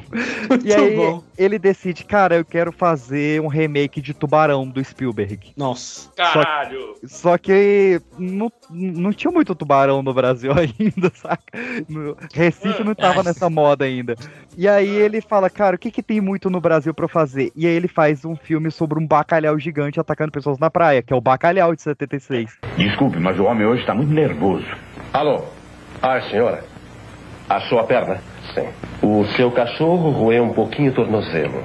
Muito bem, doutor. Eu quero seu laudo. Idade entre 20 e 47 anos. Hora da morte entre meio-dia e quatro da manhã. Causa da morte: afogamento, infarto, ou asma, ou derrame, ou cirrose. O, o que, doutor? Um peixe muito grande? Doutor, o senhor não acha que para fazer tudo aquilo um peixe só é muito pouco? Seria necessário, no mínimo, 10 cardumes de piranha. O senhor acha então que foi um peixe enorme, né? Doutor, tubarão desse tamanho que o senhor quer só mesmo naquele filme. Inferno na torre, não. Tubarão. Caraca, que genial, Que é outro bicho que não tem aqui. É, pois Ah, é. tem, tem. Tem Sabe, sim. que, sabia, Tem sabia sim. que bacalhau Tem não é um bicho, é um preparo? É um, Eu fiquei é um sabendo esse. é um tipo de preparo de peixe. O bacalhau ele pode ser três peixes diferentes, na verdade. Sempre de água gelada, né? Isso. E, e- e, enfim, que pegam a salga lá. E o bacalhau ele também não é de Portugal, né? Ele foi uma parada bíblica da Itália que Portugal pegou esse costume religioso e. É, e é pescado lá na Noruega, é, é peixe de água gelada. Mas Aí eu- esse cara fez eu- isso, eu ele não queria- queria, eu- queria coisa do Brasil, exatamente brasileira, pegou um negócio que é preparado em- na Itália, vende em Portugal e pescado na Noruega. Ó, e aqui, e aqui, Acertou. Por isso que é famoso, né? E aqui, eu, eu queria recomendar rapidinho, antes de vocês conseguirem partir pro cinema de verdade, aí, é uma página do, do Twitter chamada Cinema Brasileiro Fora do Contexto. Que ela vai pegando vários trechos desses filmes e a maioria pô no Jochada e vai botando no, fora do contexto mesmo, né? E cara, é muito bom se você quer realmente entender como é que era esse cinema bizarro, né? Então vai lá ver que é maravilhoso, cara. Tem cenas maravilhosas, Isso, vagabundo, maravilhosas A gente acabou de falar que é um cinema de crítica. É, é, é dois filmes de 69 que a gente acabou pulando. É o Macunaíma, do, do, do Grande Otelo, com o Paulo José, e o Matei a Família e fui pro cinema, né? Cara, que nome é excelente, cara. Cara, É que é o e, nome? e assim, É o nome? Caraca, eu vou fazer um É. remake desse filme aí, hein? É, matou a família e foi ao cinema. e a nossa geração não conhece muito, cara. Paulo José, gênio, gênio, grande ator. Os maiores atores que, a gente tem. Eu acho que já morreu, então deixa um abraço aí pra família, Ele mas faleceu em 2021, procure- inclusive. procurem a obra de Paulo José aí, É, a, impressionante. ge- a gente chegou a citar ele no, no obituário cast aqui, né, de 2021, que até o Caio achou que era o Louro José. Mas- É, Busquem a, a, a filmografia do Bessani, que é o diretor do Matou a Família Foi ao Cinema, né? Que é um clássico, assim, que ele fez um- uma versão muito boa do Brás Cubas, do, do Machado de Assis. Ele fez o, o Dias de Nietzsche em Turim, que é muito bom. E dois filmaços com a Alessandra Negrini, né? Que é o Cleópatra, onde o Marco Antônio é o Miguel Falabella e a Cleópatra é a Alessandra Negrini. e o Erva do Rato. E, e vale a pena porque tem dois filmes do Bessani esse ano no cinema, hein? Tem o Capitu e o Capítulo, que é uma releitura do Dom Casmurro, que eu não sei se eu quero ver ainda. E o A Longa Viagem de Ônibus Amarelo, que é um- uma gravação dele da época do cinema novo, que só sobreviveu 15 minutos, e ele vai alternar com ele fazendo um documentário sobre ele, sobre os 58 filmes da carreira dele. Então esse eu tô Caramba. empolgadíssimo pra ver. É o, o, o Spielberg da nossa geração, pô. Aí, ó. Nosso- nosso- ele tá fazendo a autobiografia dele aí, pô. Vambora. E ele fez também um filme sobre o início da carreira da Maria Bethânia, no início da carreira da Maria Bethânia, que é bem legal, que é o, o Betânia Bem de Perto. Caraca, o cara sabia, né, velho? Ele falou, essa Esse eu mulher quero aqui ver. vai ser gigante. Isso é, é bem legal. Nossa, ô, não quer ver a Cleópatra da Negrini? Eu, ah, eu, esse Com o eu Miguel quero. Falabella, Alex, É, Cleópatra, E o Bruno Garcia também. E o Vladimir Brista. Alexandre. Não, mas essa versão nova aí da, da Vladimir. qual é o problema dessa versão? Eu não vi nada. Cara, é, ele falou que vai, vai fazer é, a, a mais ousada releitura de Dom Casmurro. E aí, a, é Ma- a Mariana. Caraca, PX, esse Cleópatra eu já tô baixando o filme aqui já agora, velho. Que filme é esse, pô? Esse é o original. E Esse aí cap- tem uma cena que ela tá. Eu não vou nada dizer. Ela tá com um lenço em cima da roupa dela. E ela tá segurando os cabelos dela. Então, assim, é isso, né? Cinema. Vou até baixar aqui essa porra. o, ele ainda tá gravando, ele ainda tá trabalhando e, e já tá gravando a biografia. É tipo o Neymar, né? Com 20 anos já fez a biografia. filme, que é o Capitu e o Capítulo, era pra ter saído em 2021, só que ele atrasou. Ele vai trazer a Mariana Ximenes como a Capitu, Vladimir Brista como o Bentinho e o Henrique Dias como o, o Bentinho Casmurro, né? Ou seja, você já vai ver que ele vai trazer a galera tipo, bem mais velha, né? E, É. cara, ele não deu nenhuma sinopse, assim, ele só falou, cara, vai ser uma, uma forma livre e nova de adaptar Machado de Assis. Eu tô curioso. Ele o que aconteceu depois, né? É, Porque vai a que gente ele- vê a ele- história do Bentinho e tem um salto, né? E a gente não vê o, o que aconteceu com os outros personagens. Vai, vai que Nada, ele vai, ele vai falar que tudo isso é um sonho do Bentinho e ele é esquizofrênico. É, vai que ele Não, quer verdade, revelar se traiu ou tá não traiu, né? Meu medo é esse. Ah, mas aí vai dar resposta a uma parada que não tem resposta, aí é foda também, né? É, tipo Blade Claro Runner que tem 2049. Então, Foi é, mal, é foi isso que eu tô com medo. Esse cara, esse cara tá, tá com uma cara de que ele vai dar resposta, assim. Pô, mas eu acho que ele pode, man. Ele, fez, ele fez o Cleópatra da- com a Alexandre Negrini, pô. Eu, inclusive, estou eu, inclusive, eu estou preso nas fotos da Alexandre Negrini aqui, tá? Depois eu volto. Tarado. O que, que, a- gente tem entre o fim do cinema novo, a, a, a Embra Filme e tal, E, e o, o próximo tópico que a gente vai ter, né? A gente tem várias adaptações de Nelson Rodrigues, Bonitinha Mais Ordinária, Beijo no Asfalto, Falecida, Toda Nudez Será Castigada, do Arnaldo Jabô, Casamento, do Arnaldo Jabô. Só que eu quero estender um São pouco filmes com a, a Fernandona e com e textos do Nelson Rodrigues. Sim, Aí a- sai que casamento- ano aí, Peixe? Só pra saber. Casamento é no YouTube. O Nelson Rodrigues foi adaptado de 52 até 76, tipo, quase um por ano. Beleza, beleza. E, e várias peças faziam mais de uma peça por. É, o ou mais de um filme por peça. É, na- é, as avessas, né? Porque, tipo, ele fazia uma peça e saía três filmes com visões diferentes da mesma peça, saca? Caraca. E aí, nessa saiu a senhorita Sônia Braga, que ela começou ali com Sônia. 14 aninhos. E ao, o- ali nos 20 anos ela estourou com uma namoradinha do Caetano Veloso. Só que ela mostrou que ela era muito mais que isso, né? Porque favor, né? deu um show fazendo o Bandido da Luz Vermelha, depois deu outro show fazendo Moreninha. Foi do elenco de Vila Sésamo, pouca gente se lembra disso, né? Sônia Braga foi da Vila Sésamo. Foi, ela foi mesmo. É a nova. E aí ela ganhou prêmio como Dona Flor, do Barretão, É, ganhou é. prêmio no, no Eu Te Amo, do Jabô. E em 85 ela fez o filme nacional mais gringo da história, que foi O Beijo da Mulher-Aranha. Beijo da do mulher Hector é isso mesmo. Hector Babenco. Isso já Hector anos Babenco- 80, né? Já Hector- entramos nos anos Vencedor de 80. Oscar, hein? Vencedor de Oscar. Hector Babenco, É. inclusive, merece um, um espaço aqui pra ele. A gente tem que falar do Hector Babenco. Eu acho que ele é merecia um episódio só dele. Vai porque... Porque o chegar, Hector vai Babenco chegar. fez um filme que o Tarantino disse que é um dos seus filmes favoritos, que é Pichote. né? Então o cara, era, o cara era diferenciado. Só pra fechar essa janela Sônia Braga, pra gente não ficar indo e voltando nela toda hora, ela- ela foi a primeira latino-americana a apresentar uma categoria do Oscar, né? Apresentou com 36 anos, do lado do, do Clint Eastwood. E ela fez um filme também com o. Com o Clint, né? o- com Clint. Ela fez o Tieta do Agreste do Kaká, que eu adoro. Fez Sex and the City, fez Law and Order. Ela voltou fez pra fazer Marvel. Aquários. Fez Marvel, Fez- fez, Luke Cage. Fez Luke Cage, Ela fez verdade. Luke Cage? Fez. Sim, eu Onde? tava- Ela quem no, no, no, no Ela é a mãe da? Rosário Dawson. Nossa! Minha cabeça tá indo pro teto, maluco. O que, que é isso? É a Sônia Braga, não reconheci, Sônia cara. Braga. Puta Cara, merda. Luke Cage, vou assistir essa. A Sônia Braga, com quase 60 anos, conseguiu desbancar Emma Stone e a Natalie Portman no, na premiação de San Diego. Fez a mãe da Julia Roberts no Extraordinário, só citando, é porque não é cinema nacional. O, o último filme nacional que ela fez, já já a gente comenta dele.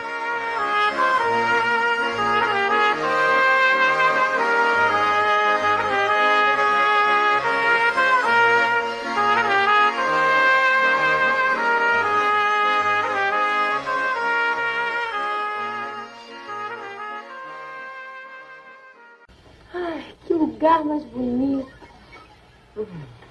Aliás, dizem que esse planeta é muito bonito.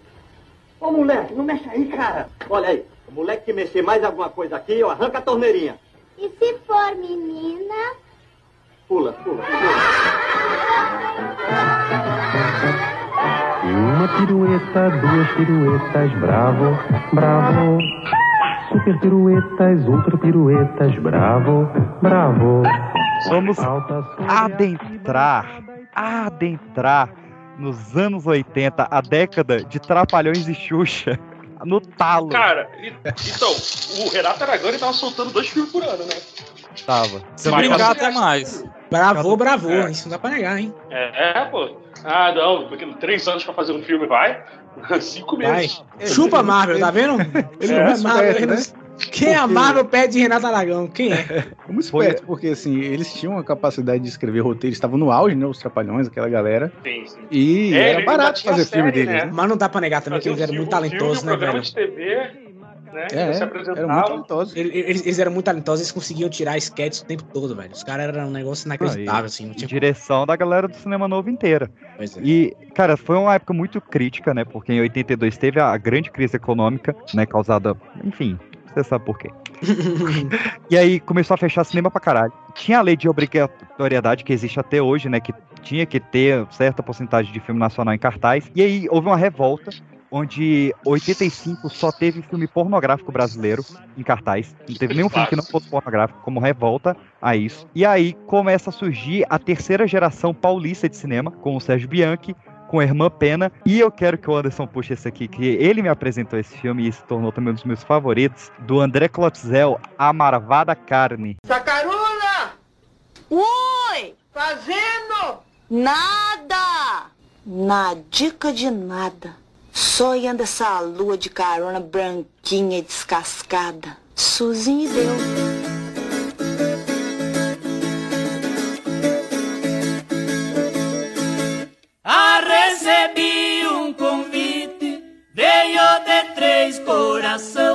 Amo esse filme, mas assim, eu tenho um carinho tão grande por esse filme. É um filme de cinema de grupo, é um filme que retrata ali o caipira que vai atrás da, da de, de comer carne de gado, sabe? Que ele não conhecia essa coisa. E aí ele encontra com o curupira. Cada núcleo é, é mais maravilhoso que o outro.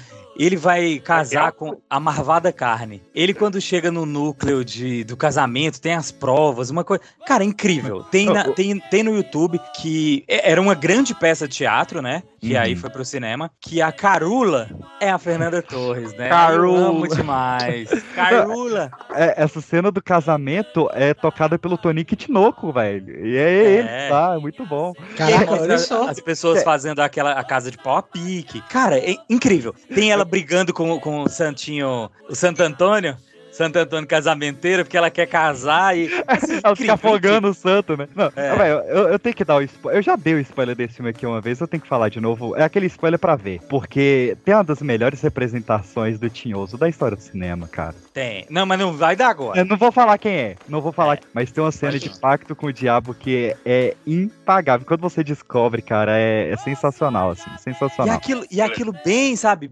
É, é, que encontra na encruzilhada. Tem, hora, tem uma hora que ele encontra com o Curupira, que é incrível. É, cara, ele tá caçando no mato. Isso aí só quem é da nossa idade pra frente que, que, que vai saber dessas histórias. Que a Pra trás, no caso. não sabe. Pra trás. Pra trás. Que, essa cena eu vou precisar falar, porque assim, essa é spoiler pra ver, não vou falar o ator nem nada. Vocês têm que ver a melhor Curupira que tem, que ele engana o Curupira. O Curupira vai pra ele lá, bate assim, ele tá no mato dormindo. Me dá um fuminho aí. Com a voz, é incrível. Não tem fuma? Então se eu vou ali comer o coração. Caculô, que situação, só. Mas foi Antons que eu resolvi conversar com o bicho. E aí ele, pô, na malandragem ali do, do cara do campo, ele fala: Ah, eu tenho, eu tenho um fuminho aqui, eu não sei se, se é do seu agrado. Oi, oi, oi, oi. Oi, eu fumo, eu. Daquele que o senhor gosta mesmo, daquele eu não trouxe. Mas eu tenho um que tá aqui no cachimbo, que tá carregadinho. Aí ele, cadê? Aí ele vai me dar um fumo ou, ou senão morre. Aquelas lendas do Curupira. ligado. Aí ele vai, bota a espingarda na boca do bicho e dá um tiro.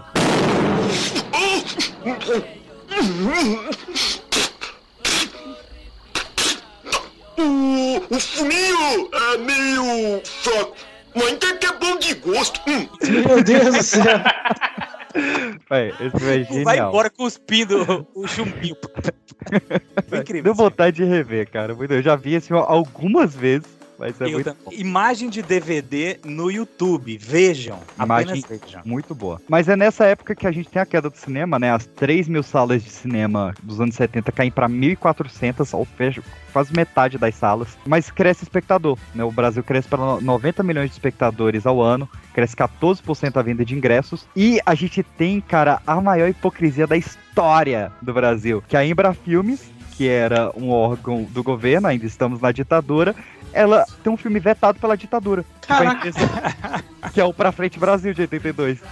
Nossa, esse, esse filme é bom, mano. Bom pra cacete. Caramba, esse filme é bom. Farias Esse ali. filme é bom pra caralho, velho. E, e o filme só foi sair depois da ditadura, né? Porque a própria ditadura ve- vetou um filme dela mesma. Então isso começou a cair. Ah, mas é porque o filme não era óbvio, né, gente? O cara faz um filme de político, infelizmente vocês não. Não, é- não tem jeito, né? Vocês é censurado, não tinha pra onde correr, né, cara? Essa censura ela gera a lei do curta, de 84, que obriga a ter curtas metragens nacionais antes de qualquer filme, brasileiro ou não. E isso nasce todo, toda uma geração de novos, tanto fãs de cinema nacional quanto novos diretores, né? Isso é bom porque isso deu muita oportunidade pra pessoal que tava fazendo cinema, tava estudando cinema, assim, né? Total. E um monte de- um monte de filme que foi descoberto era curta. Mas a gente não contava com a astúcia de Fernando Collor de Mello, que assim que assume a, a presidência, usa a, a, a lei de desestatação federal para cancelar, praticamente extinguir o Ministério da Cultura, fecha a Abram Filme, fecha a Concine e fecha a Fundação de Cinema Brasileiro. Quebra Nossa, tudo. Tudo que que, era de beleza, cultura, hein? ele quebra. Tudo que já vinha mal, ele dá conta de quebrar. Cara, a gente chegou ao ponto que em 1992 teve três filmes brasileiros no ano. Três, em um ano inteiro. Só três filmes, contando Mas, tudo. eu- mas- mas eu queria, tudo. eu queria voltar aqui, dar um passo atrás pra passar um dever de casa que agora, agora que nos anos 80 o, o cinema, como diz o, o John, voltou, agora o cinema é bom, dá algumas indicações aqui rapidinho. Boa, vamos lá. Pra dever de casa. O- a gente já falou aqui que é dos anos 80, hein, galera? Agora por, por década. Certo. Cabra Marcado pra Morrer, assistam. Do Eles Coutinho. não usam black tie. Filmaço. Com a Fernanda. O Homem que Virou Suco. Pô, esse filme é foda, esse filme é foda. Foda. acho que um boa. Talvez um dos maiores, do- dos melhores filmes da- do mundo.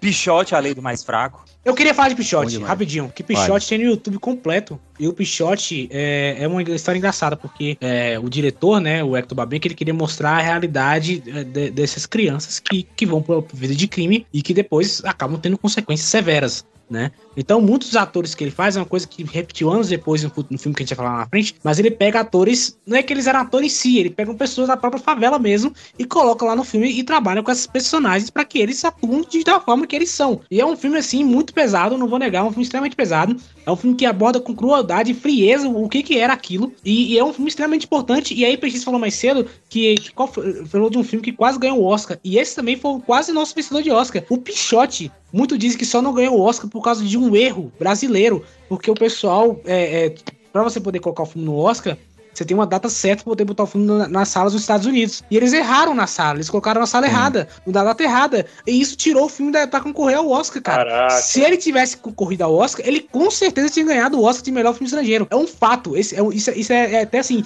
é, até mesmo pra galera que trabalha lá, falava, é com certeza é, aquele ano era do Pichote. E ele perdeu porque o pessoal não soube colocar a data e tal. Até quem tava competindo na época falou que era uma pena, porque Pichote era um filmaço. Filmaço. E é, é muito Foi o triste filme- isso. Foi o melhor E- filme do ano. E fica a dobradinha aqui. O, o Pichote é outro filme que tem um vídeo do Scorsese falando sobre que é muito bom. E fica a dica de 96, o documentário Quem Matou o Pichote, né? Porque o Fernando Ramos da Silva, que era o Pichote, que é o ator conhecido que ele só fez o Pichote, que ele não conseguia decorar texto. E ninguém sabe como que o Babenco conseguiu gravar com esse cara. E o Pichote, ele foi morto pela polícia militar também por ser um ativista, né? Ele foi, tipo, a importância pra época, tá, devido às proporções, foi quase como a a- o caso da Marielle, sabe? Que teve uma grande investigação de, de assassinato ali do, do governo encobertando e tal. E esse documentário é muito foda sobre esse caso. Quem matou o Pichote? Continuando aqui, assistam Pichote. Beijo da Mulher-Aranha. Anos 80 foi bom, tá? Sim. É, o Beijo no Asfalto, que é esse beijo do, do, Nelson do Leila. Torraca com Tarcisão. Uhum. E O Homem da Capa Preta, claro, Marvada Carne, é pra ver. E Eu Sei Que Vou Te Amar, também é um bom filme, é, o bom, é, um- é- é Nelson Rodrigues e com Jabor, tem a coisa da nudez do Jabor. Oba! Veja primeiro Eu Te Amo e na sequência Eu Sei Que Vou Te Amar, que eles conversam bem legal um filme com o outro ali. E... Tem a Alessandra 80 aí. Negrini nesse filme? Isso é bom. Não, mas tem a, tem a Fernanda Torres, é a Fernanda Ó, Torres. já estamos tá na lista então. E tem Sete Gatinhos, do Neville de Almeida também, né? Nossa, que é o, filme o famoso Quem Desenhou Caralhinhos Voadores. voadores do banheiro. Nossa, que clássico. Um, um filme que tem uma boa nota também dos anos 80 é o Saltimbancos. Todos esses filmes com nota alta, hein, gente? Eu não tô, eu não tô indicando coisa ruim pra vocês, não. É, Saltimbancos e Trapalhões tem uma nota alta. Não, cara, os Trapalhões têm muito filme bom, cara. O Alto da Compadecida deles eu acho bem honesto, bem legal. O Simão, Rabo do Fantasma Cometa... Bundão. Não, calma aí. O- aí não. O Rabo do Cometa, muito bom. Princesa Xuxa. E, cara, tem um que eu tenho um carinho, eu sei que é ruim. Tipo Batman vs Superman, eu sei que é ruim, mas eu tenho um carinho. Que é o Escola Atrapalhada, que é os Trapalhões, Angélica, Supla, Celto Melo, Grupo Polegar e o Gugu. Como que isso é ruim? Como que isso é ruim, Peixinho? É muito bom, cara. E é o primeiro filme do Celto Melo. A gente vai falar dele já já também.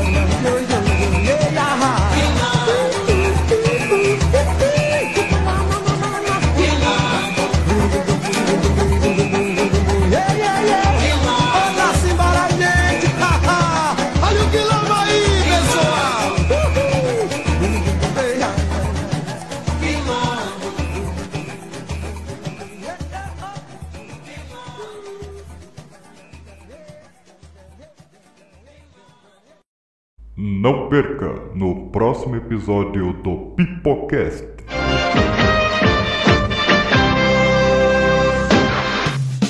A parada da estética visual do filme, que é interessante, realmente. E tem, mu- é, muito inspirado em é, é mesmo. palco e tal. Mas enfim, é um filme muito fofinho, é um filme né, sobre natureza e tal. O Diogo Vilela e o São Tomé, os dois barbudaços lá. Já nem se importam mais de como é que vai ser o filme. Mas vamos então pro cinema retomada, né, históricas. Veja por divertimento. Aquela dança lá na chuva e tal, esse filme tão final, Cafeína 2, que é inacreditável. Sobe a trilha, Cidade de Deus. Ó, 2013. E agora. agora Não, vou- já acabou 2012? 1997, a criação da Globo Filmes, meus queridos. personagem. A minha escola tem gente de verdade. Alguém